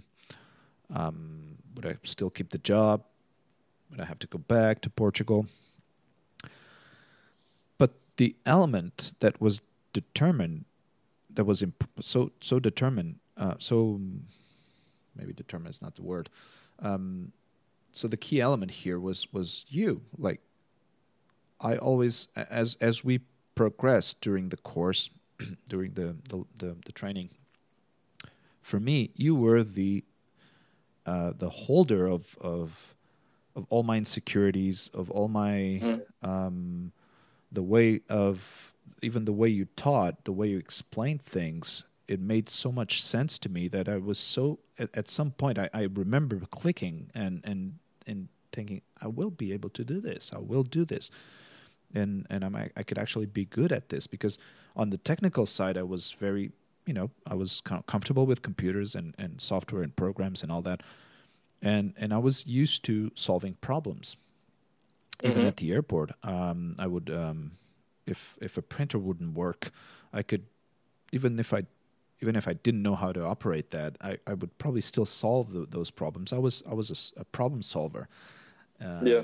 And uh, and for me that that was the the the the the booster, the the the thing that pushed me to to become uh, better and and and more secure. And and but you were the the key element in all of this because I remember when when we spent the whole month and and, and a few days um, when it was time for us to go live um, and um, and start getting the calls. Mhm. I was I was really nervous of what was going to happen next, Mhm. and I was really scared of when when you would leave, like what will happen next if when you when you're away. And uh, I mean, obviously things worked out, but for me it was such an emotional experience. Uh, I always considered you to be my my mentor, and and at the time, Mm. and and I, I don't remember if we had we started having conversations, but not not maybe not on a personal level because we always in a group and and it was hard to make um, individual individual Mm. conversations and personal ones. But um, but I think we built up a, a pretty good relationship um, that has kept over the years um, for so long, and probably one of the most um, constant relationships that I had over the years, even though we haven't seen each other Mm. uh, Yeah, yeah. personally so many times, but you, you were still there. You were always there.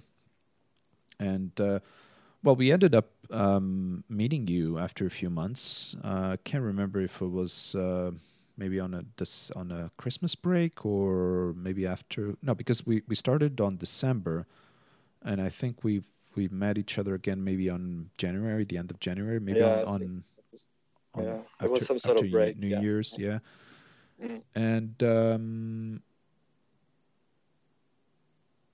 again, we spent we spent a a, a, a few like I, I remember I was with in your house with it was you, George, and me. Mhm. Uh, how long did we spend? Do you remember how long we spent in Rome? It was my first time in Rome as well. It Maybe a a, week? couple of days. A couple uh, of days, maybe, maybe not, not even a week. uh, so for now. Yeah, I think I think it was the break of of of Reyes, like the weekend Yeah, of maybe okay. the the fifth, the sixth, and the seventh of of January because it's a bank holiday here, and they closed down the the office. Maybe it was that.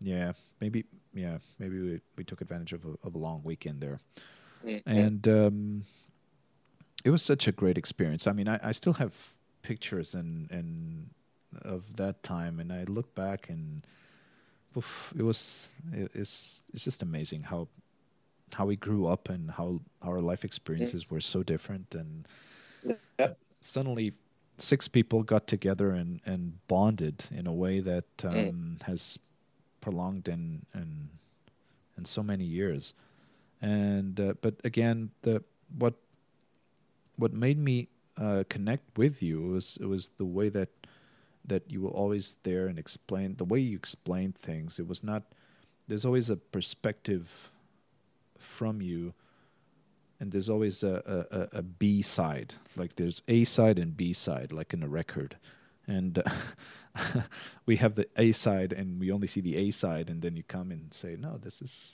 maybe why why don't you try doing this in a different way, or you know, you never say like, no, this is wrong. Mm. um, and for me that that that was the the key changer like the the game changer of of all this like not having someone reprimand you if if you did something wrong um being able to explain things. And and for me that was was totally new totally different Mm. experience from what i had um uh, have had over the years in any level so for me studying was was hard for me memorizing things was hard i i didn't like to study. I, I was a more practical person. I, I learned by experience, and and I I felt more comfortable doing that. And and you helped a lot in that. And it was um, it was um, it was a great experience, and that changed. Uh, I can't say your life, but at least our lives were. No, no, it did. It did.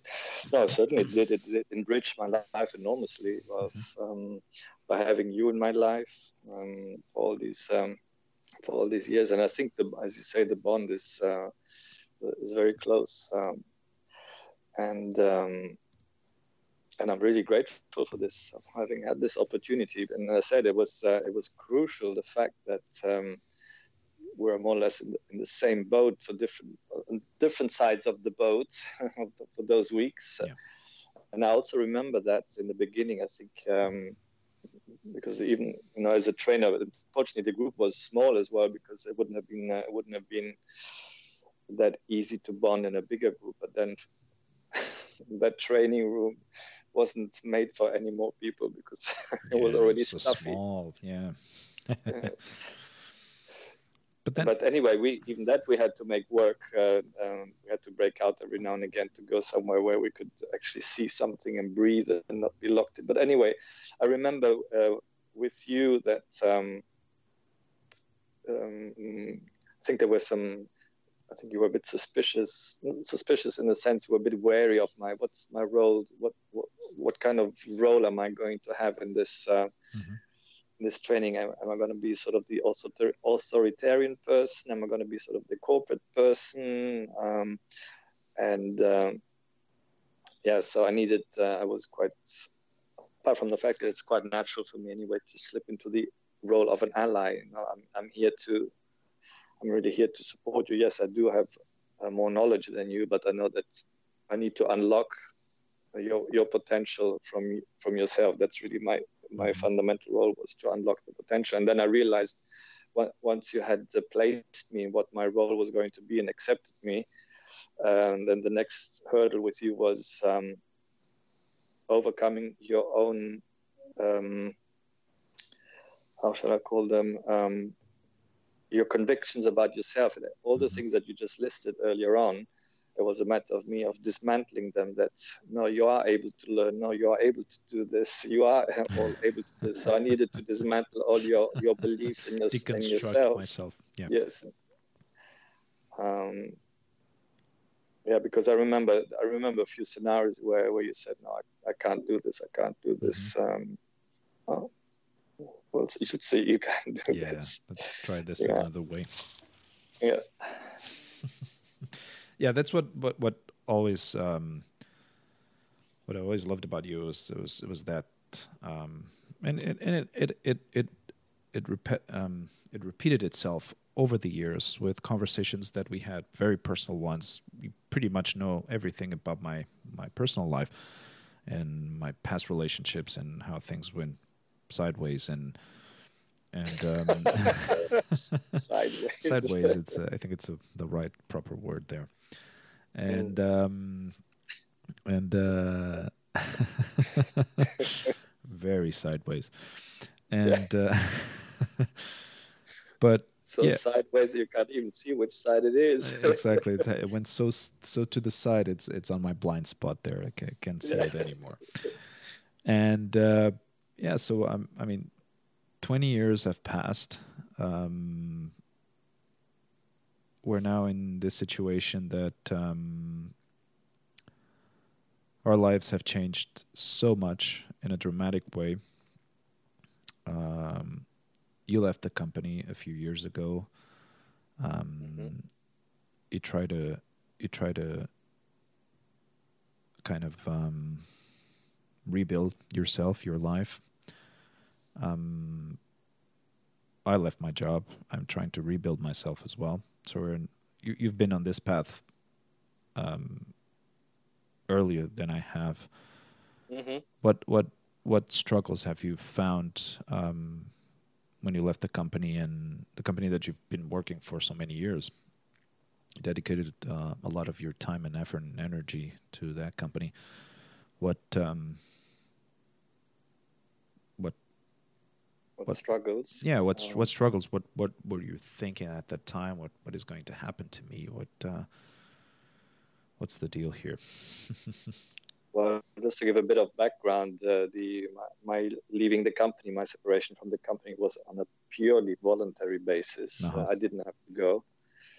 Um, but I, I, just saw this brilliant opportunity of leaving because um, I just I, I just saw that the end was in sight. It wasn't maybe there and then the end, but for me, being based away from the head office, uh, geographically being based away from the head office and working for the head office or in the head office, I just saw that there was going to be an end to it. They would mm-hmm. they wouldn't let me do this for for forever. forever. Yeah. Apart from the fact that you know with these companies you don't you're not there forever anyway. but in this particular, even with this uh, in this geographical situation, I just thought this this can't go on for for a long time. And also, I always had this thing that every time there was a, any type of crisis in the company, mm-hmm. um, sort of bigger crisis, I had this in my mind. I never had confirmation, but I would be very, um, I, I, would be one of the first to go. I'm in a very risky position there too, because um, I was I was an extra cost for the money because of the fact that I needed to travel to get to my work and uh, mm-hmm. extra expenses in terms of traveling and yeah. uh, hotel and so on. So I was just more exposed. That's what I felt. I was always felt more exposed than others. But as I said, I never had the confirmation of that because they always kept me. I always got new jobs, even though I was not so physically in the head office. So, but anyway, so when this opportunity came, I thought, let me grab this opportunity because if it's not now, it's going to be in two years' time, three years' time. Let me take it now because there's um, it was really very incentivized as leaving. So um, now I'm getting to the answer of your question. So at the time, I wasn't struggling. I was actually really happy because I hadn't really enjoyed the last couple of years how, where the company was going. The new uh, the new CEO I didn't like his way of doing. I didn't like the way the company was uh, handling its people and, and, was handling the business.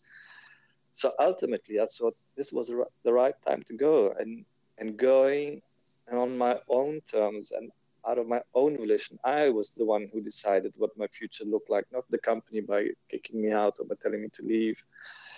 So I was actually in a brilliant place when I left. Uh, so there was no there was no struggle in that sense. Um, did I worry how to fill my time? Not at all, because um, I took a break and decided I'm going to take a break. Um, I don't have to. I don't have to go back to work straight away. I can take a break. I was. It was very hard. I mean, it was very intense the last uh, ten years, so I can afford to take a break. And then I think the real struggle was that I enjoyed this break so much that I kept extending it, and, uh, now four years, uh, four years into this break, and, uh, now it really is. Now it's getting, now it's becoming a struggle because it, it going back to work, actually finding a work is, uh, I need to focus on it. It's not going to be easy. I'm not saying that it's going to be terribly difficult, but it's not going to be easy in terms of finding something yeah. that I like. Secondly, it's going to be a, a, big change for me of four years of really being able to do what I want, to going mm-hmm. back into a very structured and very regimented yeah. lifestyle. There's going to be it's going to be a big change. Um, so I think the struggle is uh, is really now. Um, apart from the present circumstances, which provides a lot of uncertainty around jobs anyway. Yeah. Have you considered doing something on like on, on a self-employee self-employed yeah, yeah, yeah. employee basis? Yeah. Yeah, I have. I have. Mm-hmm. Have you tried anything, or was that? I start with a friend of mine. We started uh, working on something, but uh, we've decided um, we've worked on it for a while, and then we've decided to to abandon it. Uh, it wasn't.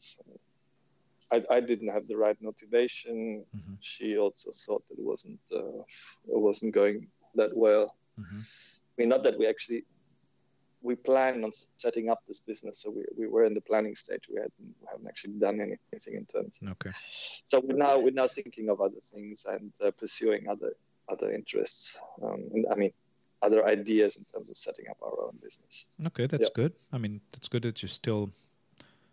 I mean, especially because she's a friend, and and you obviously have. Besides professional goals and but you still have things that you want to well we've worked together she's a, she uh, okay no i don't think you ever met my friend claudia we, we worked together at ba we left at the I same think time i've seen her i think i've seen her once i think i'm not Possibly, entirely yeah. sure. Yeah. yeah. But um, so everything seems to be on hold right now. You mm, you're living in Rome, Yes. Italy. I'm in Madrid, Spain. Um, things are things are so different from a few weeks ago. Uh, I mean, you've been through this uh, through this thing um, maybe a few weeks longer than we have um, until it hit us uh, very hard. Um, but you've you guys been on lockdown for how many weeks now? It's nearly three weeks. Three weeks. Okay, so it's just one week. Yeah, I think you're just one week behind. Yeah. Okay. So with all with all, with all this going on in our backyards, um, how how have you been coping? Uh, because w- w- what I really want to explore here is is how it is affecting us on an individual basis, and because collectively, obviously, unless we have conversations with other people and and um, and interactions with other people, then we pretty much know. I probably we have a lot of common things going on with each other, but maybe I, I just want to try to focus what's going on individ- on an individual basis. How how how how is life going? How is it moving forward? What do we think it's going to happen after all this? Will we still have? Is it going to be as business as usual, or or so many things will change? So what what what do you think about that? Well, I think it will change uh, considerably. Um, um, and not just for, for the words. I think there will be also some. I'm hoping that there will also be some good developments out of this in terms of um, Hmm. where our importance is, where we give, um, how we interact with people in the future, not not just physically, but also sort of emotionally, and uh, what what, um, what priority we give to to relationships. Um, Hmm. and how much time we dedicate to them and how deep we want to take them. I think that uh, that will hopefully change. That uh, Hmm. and also I think I think digitalization of our lives will hopefully will reduce as well. That uh, we we'll go back to more of the um, human elements of our life and, uh, and leave this digitalization a bit uh, behind. Wh- Hmm. Whilst it's useful and it's particularly useful in this circumstance. Yes, I uh, was thinking. we I was didn't thinking have that. these yeah. uh, technology we couldn't keep our relationships up so it certainly has a value Mhm. But it needs to be a tool it needs to be a tool and doesn't i don't think it needs to be uh, determine it doesn't need to determine um, our lives Mhm. but it should help us it should help us it should Yeah. be a tool and um, and not the means resource to yeah exactly or the only source of, of relationships. Um, on the downside, I'm I'm concerned. Um, uh, I'm concerned about a lot of people's existence um, Yeah. because I think um, I think there will be a fundamental shift, and lots of people will will lose their existence, and uh, Mhm. and uh, I'm worried about personally about that as well. Um, that um, yeah, that there's um, have to completely reinvent ourselves with uh, with hardships. There will be hardships. Mhm. Actually, I had this last night. I had a terrible nightmare about this. It was, and it was terrible not because it was so over the top, but I thought it was highly realistic.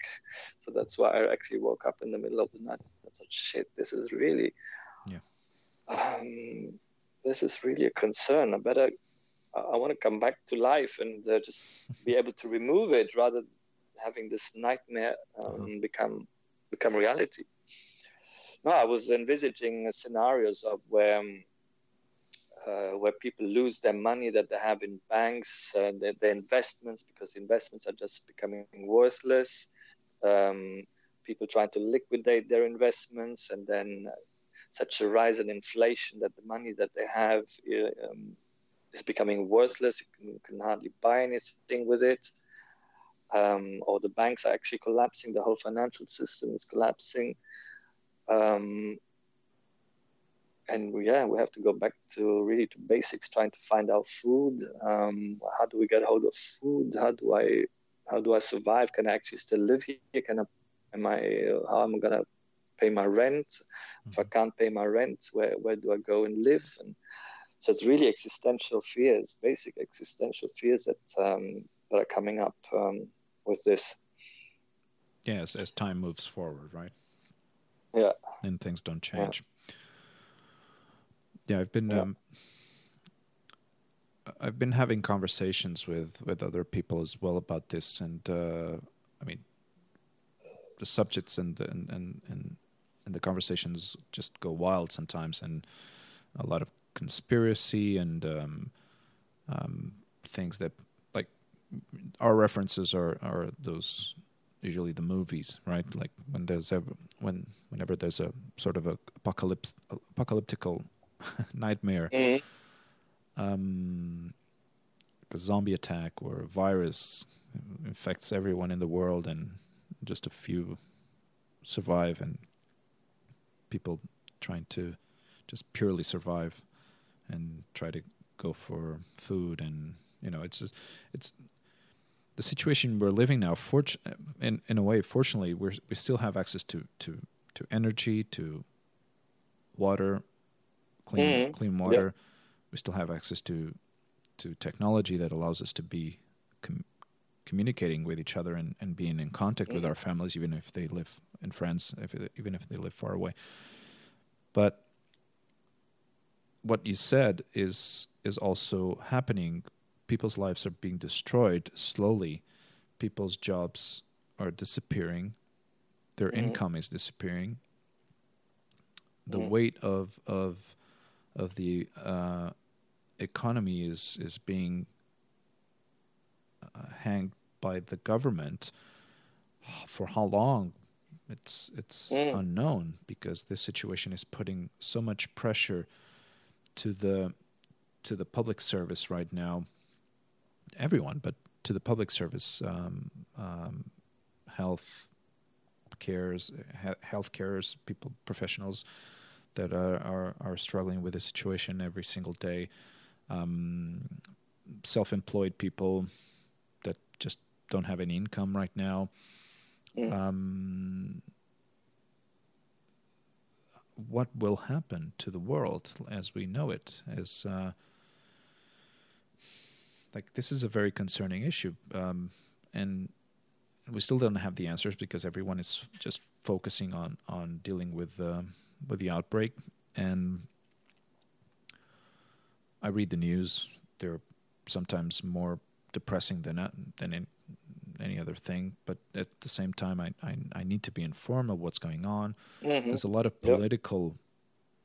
struggles and and and and plays uh, that are occurring now, uh, especially uh, in the European Union, um, and they are also collapsing at the same time. They don't they don't agree on all the.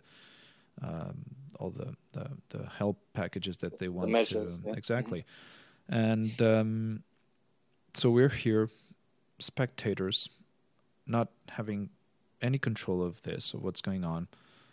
Uh, basically, we were told to stay home to avoid spreading the disease, the virus, and but we're kind of left to our to whatever we have. Um, mm. If you still have money in the bank, okay, that will keep you for a while. Um, but a lot of people don't have it, and mm. um, mm. I don't, I don't think we still we can still grasp the, the, the, the image of what is going on or what will happen in, in the near future if this situation keeps on going. My perception of, of and my expectation of this is that maybe the restrictions will ease a little bit so that they will allow the countries to start producing again and, and, and at least having some you know trying to relieve the pressure on the on the on the public services and the and the public finances. Um, but at the same time we'll be going on a loop because if if if a cure is not discovered in time Um, people that get cured will be fine for a while, but then there are still people sick that they will um, infect other people, and this will be on and on and on and on. And and they're already recommending longer periods of confinement. Mm. How long is it?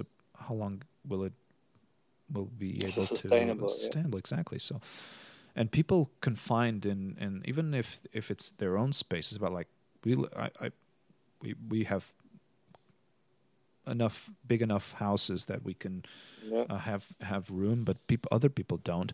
I can still see the sun, uh, fortunately, and, and be outside and in, in the balcony, which is it, it helps so much. Um, mm. it, it, it's pretty much the same as being outside, but not many people have that uh, luxury. And no, uh, that's very true. and and people confined in small spaces sharing the same space with the same people every single day. We've been this is the 15th day of confinement here in madrid. The government extended another Mm. 15 days. Um, so you could like mentally you could say okay it's going to be the same but for another extra 15 days. No things will get worse mentally psychologically. And um, Yeah. and that's my concern. Like how long will we as as as people will be able to hold and maintain this situation for longer periods of time? For how long? Like how how long is it humanly possible to be confined in the same space sharing the same space with other people um, and still stay safe uh, sane like sane yeah, Sane, yeah. yeah. no it will it will vary and um, i would be surprised if soon we start hearing about uh, horror stories of what's happening in, uh, Yeah. in households that people are mm, becoming violent um, exactly or, not or people just leaving or, uh, or leaving the houses or just- leaving the house exactly. and, and and saying I don't care anymore about Exactly. uh, my. I, I'm prepared to take the risk of getting infected rather than going crazy. Uh, yeah Yeah. i think that, yeah, no, that- I, I mean, if it extends for farther than a month, or it will start to impact people's lives in a very dramatic way. I mean, it's already impacting. Uh, but but the, the the the thing is also that if someone doesn't have the the resources to to be at home, to stay at home without working, people some people will have to decide, look, I need to do something. I need I need to make money, and uh, Yeah. I mean, we could always, if if you have family, they can help you out. But eventually, a lot of people, more people, will become more affected by this situation um, of not being able to reproduce, to produce, and to get an income. Yep. And I'm, I'm sure um, crime rates will increase, uh, and I, I dread to think what what kind of crime it's uh, might turn violent at some stage. yeah, like I don't know. I mean, fortunately, the the the chain of of of food is still up, and uh, you can still get supplies and and groceries, and you can still go to supermarkets. I don't know the if if it still extends if it's still the same there in, in Italy if if you're still able to go down to the supermarket and, and still get stuff. Um, I don't. Yeah, yeah. I, I haven't I haven't seen any constraints on that. Fortunately, they ha- they have implemented some safety measures on uh, at the supermarkets. You, st- you need to put your plastic gloves, and, and no more than fifty people are allowed in in, in some spaces. Um, and then you still see reports of people just ignoring everything and and going out on long walks and gathering with other people and uh, uh, going up to the mountains and you know that's Yeah, hopefully it's a small percentage of, of the population doing that hmm but um, which kind of puts a spot on on or a stain on everyone's efforts to to keep home to keep at stay at home and, and keep this thing from from spreading even further. But um, I don't know. It's um, I, I try not to think like having too much too many bad thoughts about what could happen because I've I've seen a lot of movies and things will can, can Mhm. turn scary.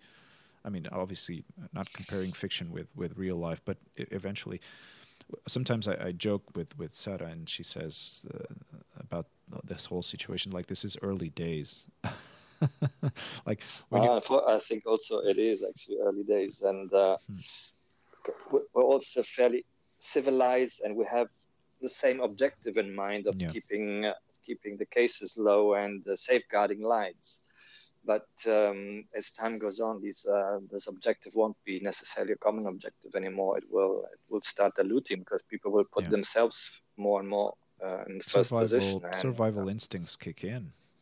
Yeah. Right. Right. I need uh, I need another little break for two reasons now because I see that my phone is uh, needs a bit of a recharge. It okay. recharges quite quickly, but I think it needs it before it, um, it dies. Gives up. Yeah. Okay. Um, so we should go. I think I think we're almost. I think we're almost reaching to the point of of finishing um, because I've uh, kind of reached the the sort of the what I thought it would be the the ending point of our conversation. Okay. Um, I mean, obviously we we covered a lot of ground. Maybe we jumped from. We made a big jump. Yeah, we did a nice uh, jumping from. Uh, yeah, early days topics. and um, okay, so just just a quick pause, and we'll be back soon. A word from our sponsors. yes. Okay. See you in a bit.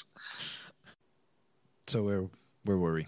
Talking about the future and what it holds for mankind. Well, I think uh, because of all this uncertainty of and what we've just discussed, um, mm. I think for those of us who who can, I think we, we've moved our um, time frames, our, um, our life time frames to a day to day, dealing with a day to day, having a day to day approach rather than thinking um, midterm or longer term because of the fact that we don't know what.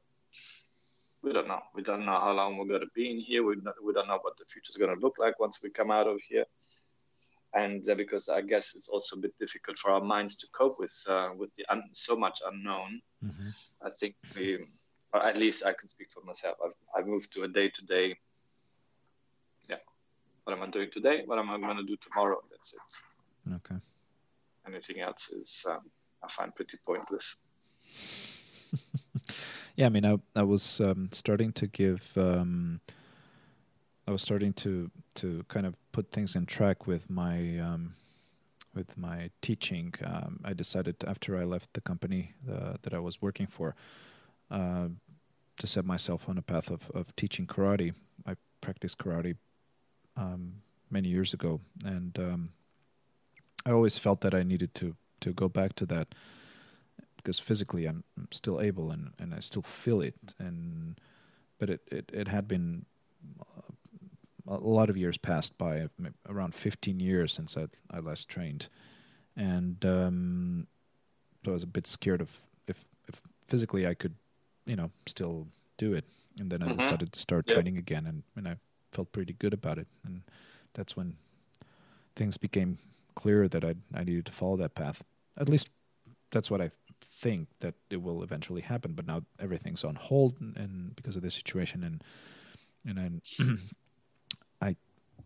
sometimes I think about it and um, and I'm trying trying not to be too concerned about what is going to happen after this. If I'm still going to be able to to pursue that, um, if people will be too scared to ever again join a, a club or a gym, or maybe they will, maybe mm. they won't. I, I I I I honestly don't know. Um, the other thing is um, planning the week. It's it makes no sense at all, at least not now. What I've been mm. trying to do is is keep busy uh, mentally, trying to do what what I like to do, which is um, making videos, um, mm. stay as fit as possible, doing jump ropes, doing exercises. Um, but then I try to match all that together. Like, so if I, I like to do this and uh, I want to show people that I really enjoy this and they can do this as, as well. So I do tutorials on how to jump rope. Um, I've been making journals um, of what's been going on over the past few uh, over the past few uh, over the past 15 days, and um, Mhm. and I've been recording every single day um, an event, an occurrence, what happened, how was how was the day, sort of a, a diary, and I've been posting that online so that people in Portugal, uh, especially family and friends. Uh, so the purpose is that is not. I, I don't want to reach a, a, like a broader audience of, of even though the, the videos are public and you can and you can watch them, but those videos are focused to that are targeted to that audience, friends and family, and um, and I explain and I report whatever's going on here, whatever things I see on the streets or or hear or watch the news or read the news, and um, it may not sound important, but at least for me, it is important, and I feel good Yeah. about it, and and that's what I want to keep doing, and. Uh,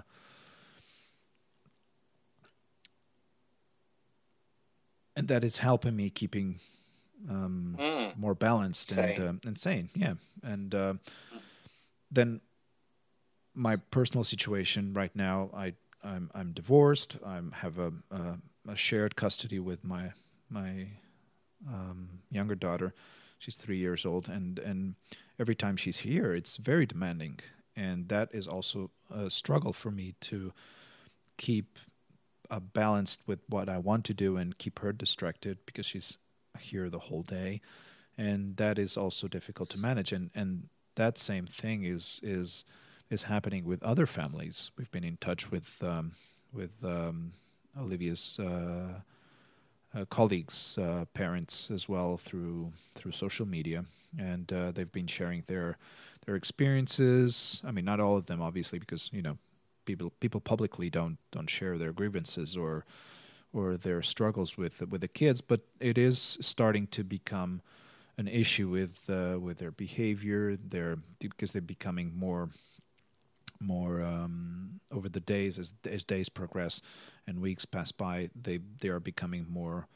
Um, un, I wouldn't say uncontrollable, but um, becoming more um, Unruly. unruly and having outbursts and um, and it's becoming more difficult to handle that situation as well as we do as well Mm. so that sorry so that situation is becoming an issue as well people Mm. families Yep. that were having issues in their families and now they're they have to become together all day and share the same space that will pose that will become and will put more pressure on on Yeah. the unity on the unit but this second week f- for me it was uh, sort of a it had a twist. Uh, so my first week was more complicated because everything was starting. I was readjusting to this new reality, and then the second week was kind of a more, um, okay, so this is what will happen in the next few weeks. So I was kind of more, um, I became more used to it. Um, Sarah was working here as well uh, during the day, which in a way helped uh, being distracted, even though my, my attention was entirely over to to Olivia. Mhm. And uh, but in a way, it worked pretty well. Um, it also, I think, it's helping our relationship in a way. Um,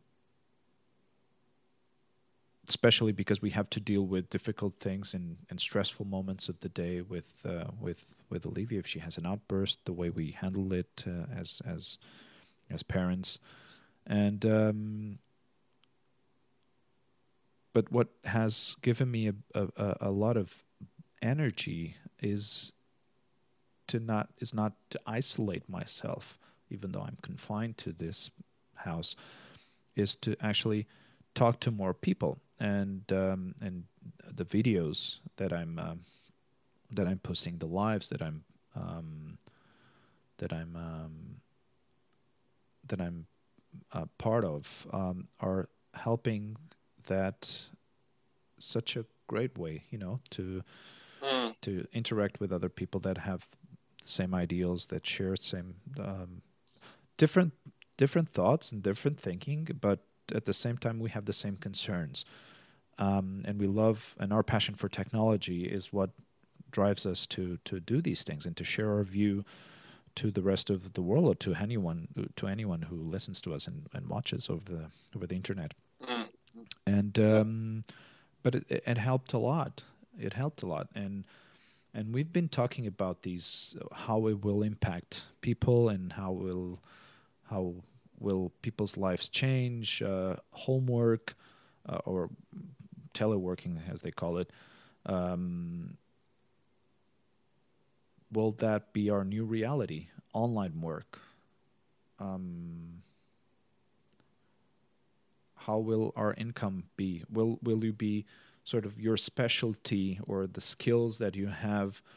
Will you be able to sell them um, and share them with other people? Will that be your your little um, part of um, or or piece of this puzzle that you will be you know um, bringing in onto the world or bringing out to the world?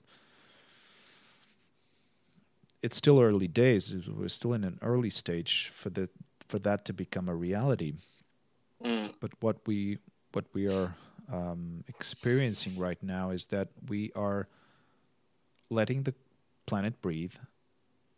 Mm, yeah. The air is cleaner, less noise. A lot of species are kind of creeping out of their little holes and saying, "Oh, there aren't, there aren't any humans here." uh, um, we have to live slower. We have to kind of think more instead of thinking the long term on a long term basis. We're thinking on a short, very short term basis, and um, and actually, it I, I've spoken to more people over this past couple of weeks than than maybe the whole year. Like I, I, I connected to, I mm-hmm. connected mm-hmm. more with other people, um, with more people than than ever, and um, in these conversations online, these uh, these uh, public these public videos we we these lives that we make online actually are bringing very interesting people. Then I've and I've been having like very interesting conversation about subjects that I I wouldn't probably ever had or will ever have um, on a personal basis. Mm-hmm. Mm. I'm I consider myself an, an, an introvert and and that I don't really have uh, social skills at some some point. When, when I'm with people, I think I've mentioned this to you on one of our conversations that I, I know how to behave publicly. I think I mentioned this mm-hmm. to you the other day. Yeah, yeah. Uh, because I know how to interact with other people, and people think I'm I'm a nice person, um, or at least have that image. And um, I've never given the importance of interacting with other people up until now. Um, because the first week of, of confinement was so hard because I, I kind of closed myself into this. So this is where I'm going to be. This is my mm-hmm. reality now. But then in the whole, it all changed on the next week, on the second week, on this week, which is um, which made me feel a lot better and, and a bit more mm-hmm. relaxed in that sense. I don't know about you. How how how how have your how how have you interacted with other people? How how are your days there? How you, how you, how are how are you handling all this? Um, I think I noticed a difference between the first uh, and the second week. Um, mm-hmm. Actually, considering that I'm in my third week now. Yeah. Um, no, I, I, don't notice a difference uh, in uh, in approach. I think maybe in the beginning I was more convinced and more keen, more keen to go out as well, and make use of the facility that we can go out to do physical exercise. But that has changed because um, mm-hmm. I think there's a general discouragement of really going out for physical exercise. So yeah. I'm just going out now to do what I need to do, shopping, and try to extend it a little bit to get that exercise while I shop as well, and uh-huh. that's it. Uh, in terms of uh, connecting, but, but, thought, but I, sorry, I sorry I'm sorry to interrupt, yeah. but you can still go out to do exercise. In theory, yes, but uh, it's very limited now. It's okay. Uh, you can only go as far as 200 meters from where you live, ah, okay. and uh, okay. I feel like a bit like a like a line in a cage, sort Okay. of. Yeah, I can Yeah, go just outside, circling then I around. need to move in circles, and Okay. uh, that's a bit pointless. Uh, also because that's where the people are. Whereas if I could go a bit further away, I could go to the river, and, um, and there's less people there, and so Okay. social distancing is easier. But anyway. It's uh, it's not really. I think the way they're doing it. I mean, I can understand. It's it's not really encouraging. They don't prevent it. They don't forbid it, but um, They're Yeah, it's not- discouraging. Yeah. Yeah. I mean, Yeah. you, you one gets discouraged if you see a lot of people concentrated on one place right now. Yeah. Like you said, like if you Yeah, go yeah, if you go down to your um if you step out the building and and like there are 10 people going on going around in circles and you're I mean, there's your unfortunately there's, doorstep. there's yeah no, but there's not. Unfortunately, that people are not doing it. There's there's not such a high concentration of people out there. I mean, there's Mhm. still it's very few people on, and that's the other element that I find quite um, unappealing going out there because it it does look apocalyptic to me. It does really look apocalyptic. I mean, I'm in a as as you are, we're in a in a million. Uh, I don't know how many. I think it's nearly four million inhabitants in a huge Yeah. busy city that never always stops at night. It quietens down, but um, and now it's eerily quiet, really eerily quiet, and you see few Yeah. people wandering around with their masks, and I think it look, really looks apocalyptic, and nobody's particularly happy, which is understandable. So that's another disincentive to go out. I'd rather pretend I'm in a, in a beautiful world at home. everything, everything is just it's just gonna be all right.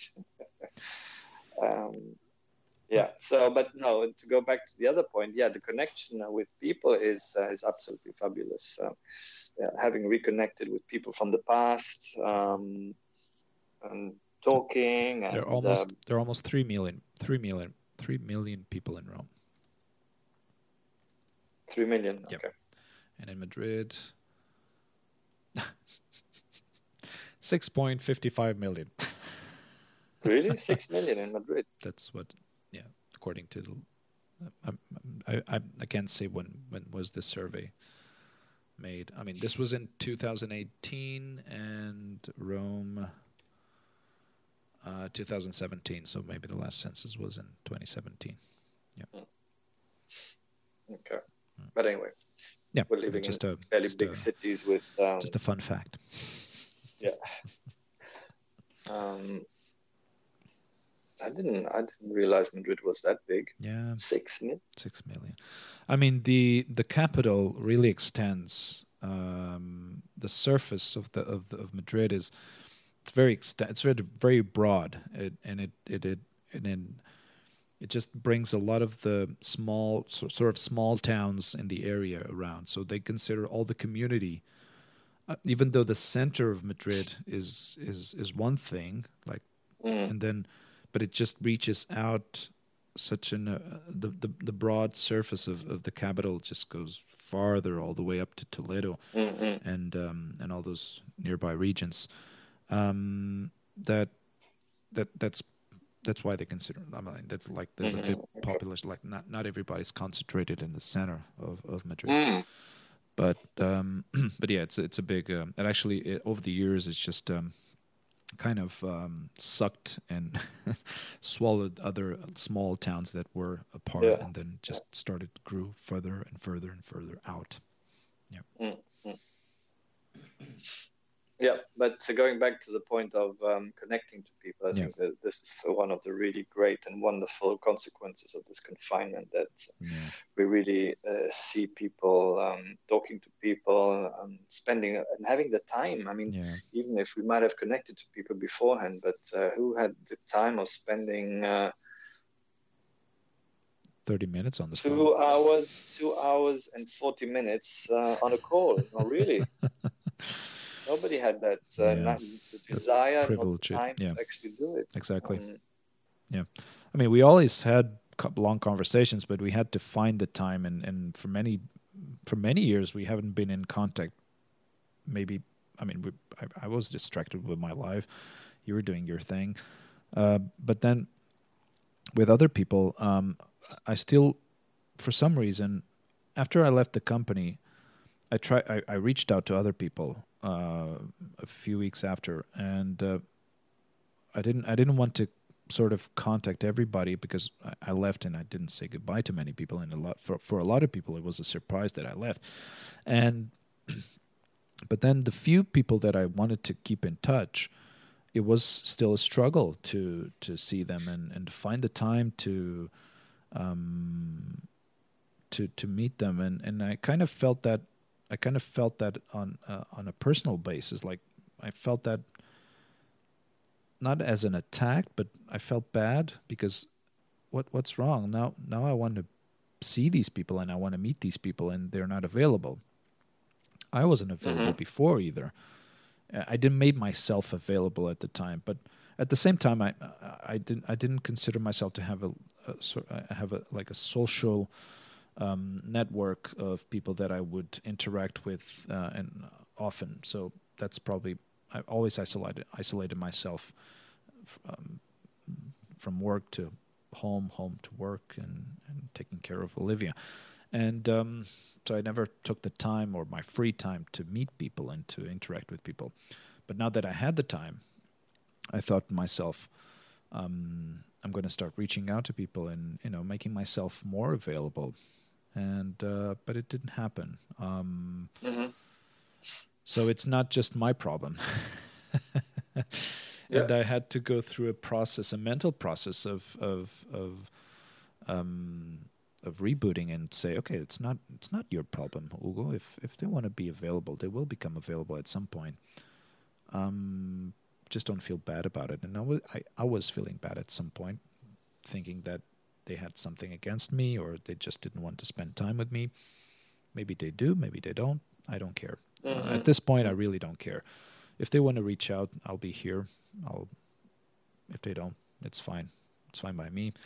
Um, I will do. I w- what I will do is is invest in time to to see the people that I really care for and and and um and as much as possible spending time with them as well which is uh, yeah.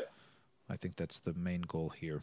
And um, even though with family it's harder because I don't have any family here, and it's uh, harder for me to reach out to them and to see them, and um, that's one of the downsides of living abroad. Mm. But uh, but yeah, I mean, this situation right now is allowing us to to reach out to people, spending more time over the phone um, I mean, yesterday it was crazy. We were seven hours on that live thing, and uh, it was. I mean, it was too long. Anyway, I, I probably won't do that anymore. Um, but at the same time, because I'm I'm also so distracted with all these things, I'm finding less time available for editing and to make videos, which is crazy. Like you're at home you don't have anything to do so why why, why don't you have the time you know but then you mm-hmm, get you, you mm-hmm. start you start filling those gaps with other things and which yeah. then become bigger things and it, it will take more time of like i thought so i wake up i woke up i woke up at 8 almost 9 a.m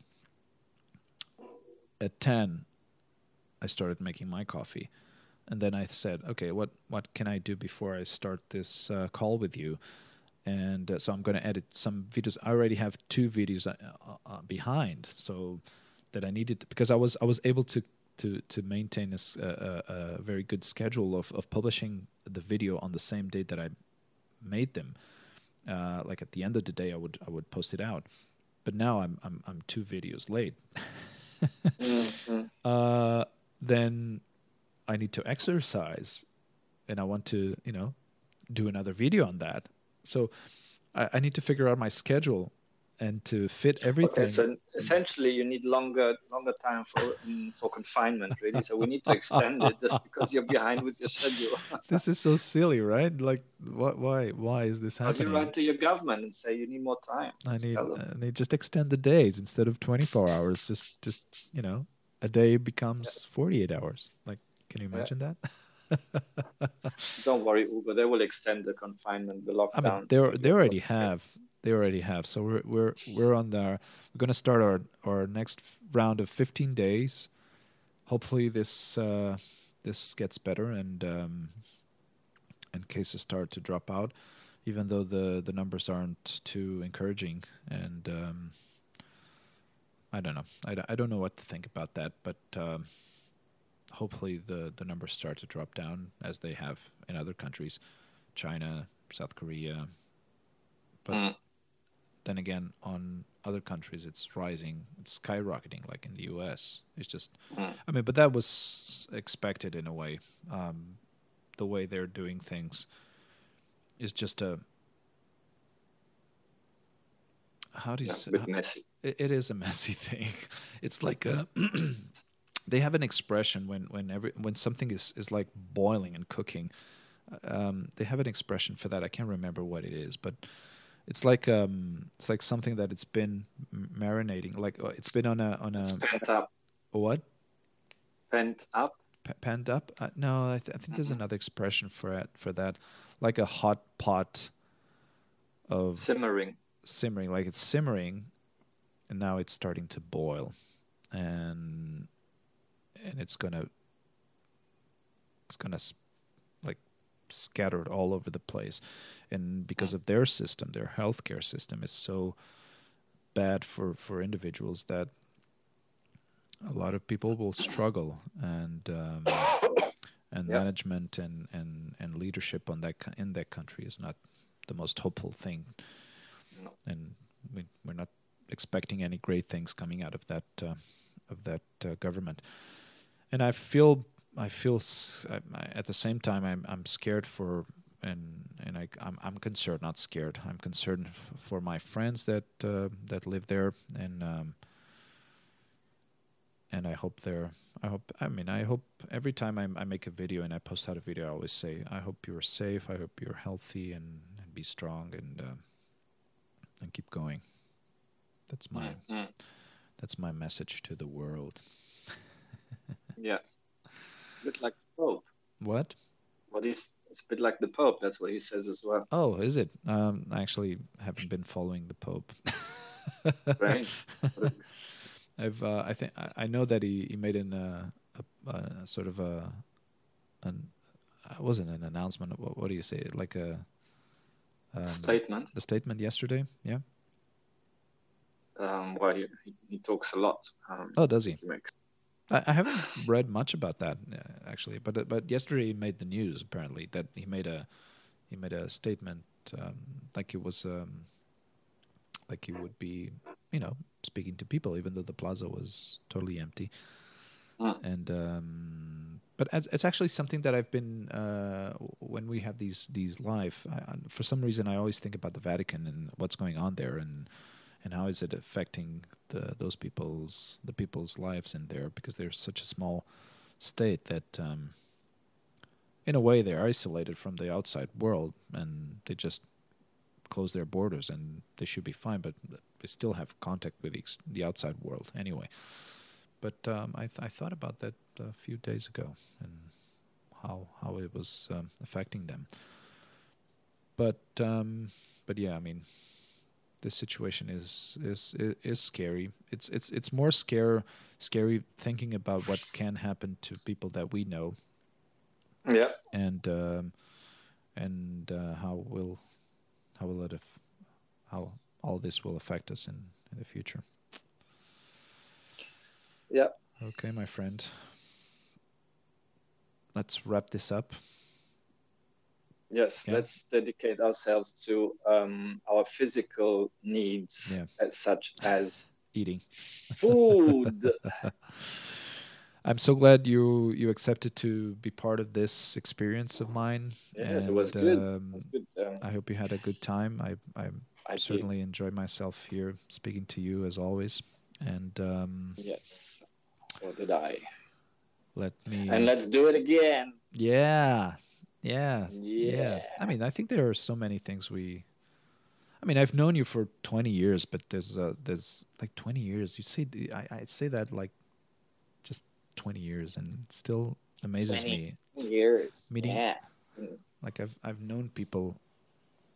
I've lived in Portugal for 23 years, so I'm I'm almost reaching half of my existence here, and uh, so I can say that I've known you almost as long as I've known my childhood friends, which is amazing. Mm. Mm. Yeah. I can't say that for many people. Cannot say that. Um. Okay, my friends, stay safe. Yeah. So we still have um, a lot of topics to cover. Still lots of things to discover. Yeah. So let's keep doing this. Let's um. If you have any suggestions, just uh, write them down and and share it, share them with me because for topic. Yeah, because um, I've, I've I I have I have um a few people that I want to to interview, and for me this is all totally new. For so, um, and and and based on on the, the what I know from people like like yourself, it's e- in a way it's easy uh, because I've, I'm familiar with your story. You're familiar with my story. Um, but if I decide to kind of reach out to people that I don't know that personally, it's probably it's going to be more challenging, but at the same time more interesting as well, and it will definitely stretch the the scope of what I've uh, what I want to do. But um, but I think this was good, good conversation as always, and um, I wish you uh, I wish you a good weekend. Oh, thank you. Yes, I, I, actually, I was one wishing that somebody else the other day. Already twice, I wish people a good weekend, and I thought, does it really make sense in this time to wish a good weekend? It doesn't really make a difference whether it's a weekend or a weekday. It's doesn't. uh, Yeah, but it's no. I think at some point over the week, I, I kind of for, forgot what didn't forget what day of the week it was, but uh, because I was keeping track of the confinement days, I kind of lost track if it was day 13 or day 14th. Uh, maybe that was just my Mm, the only difference.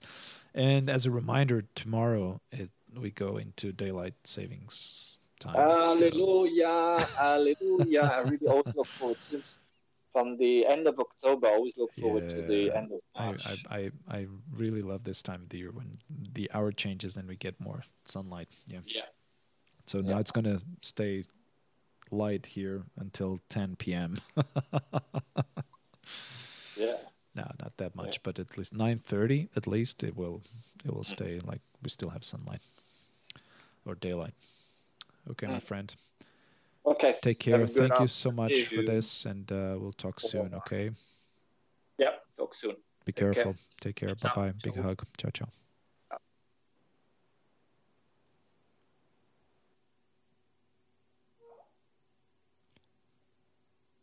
So this is my conversation with my friend Markus. We've known each other for 20 years. Uh, he's a very good friend. Our conversations are always uh, very interesting. I hope you enjoyed this uh, conversation as I did. And I hope to see you and to hear you and to meet with you on the next episode. Thank you so much for tuning in. Have a great weekend. Bye bye.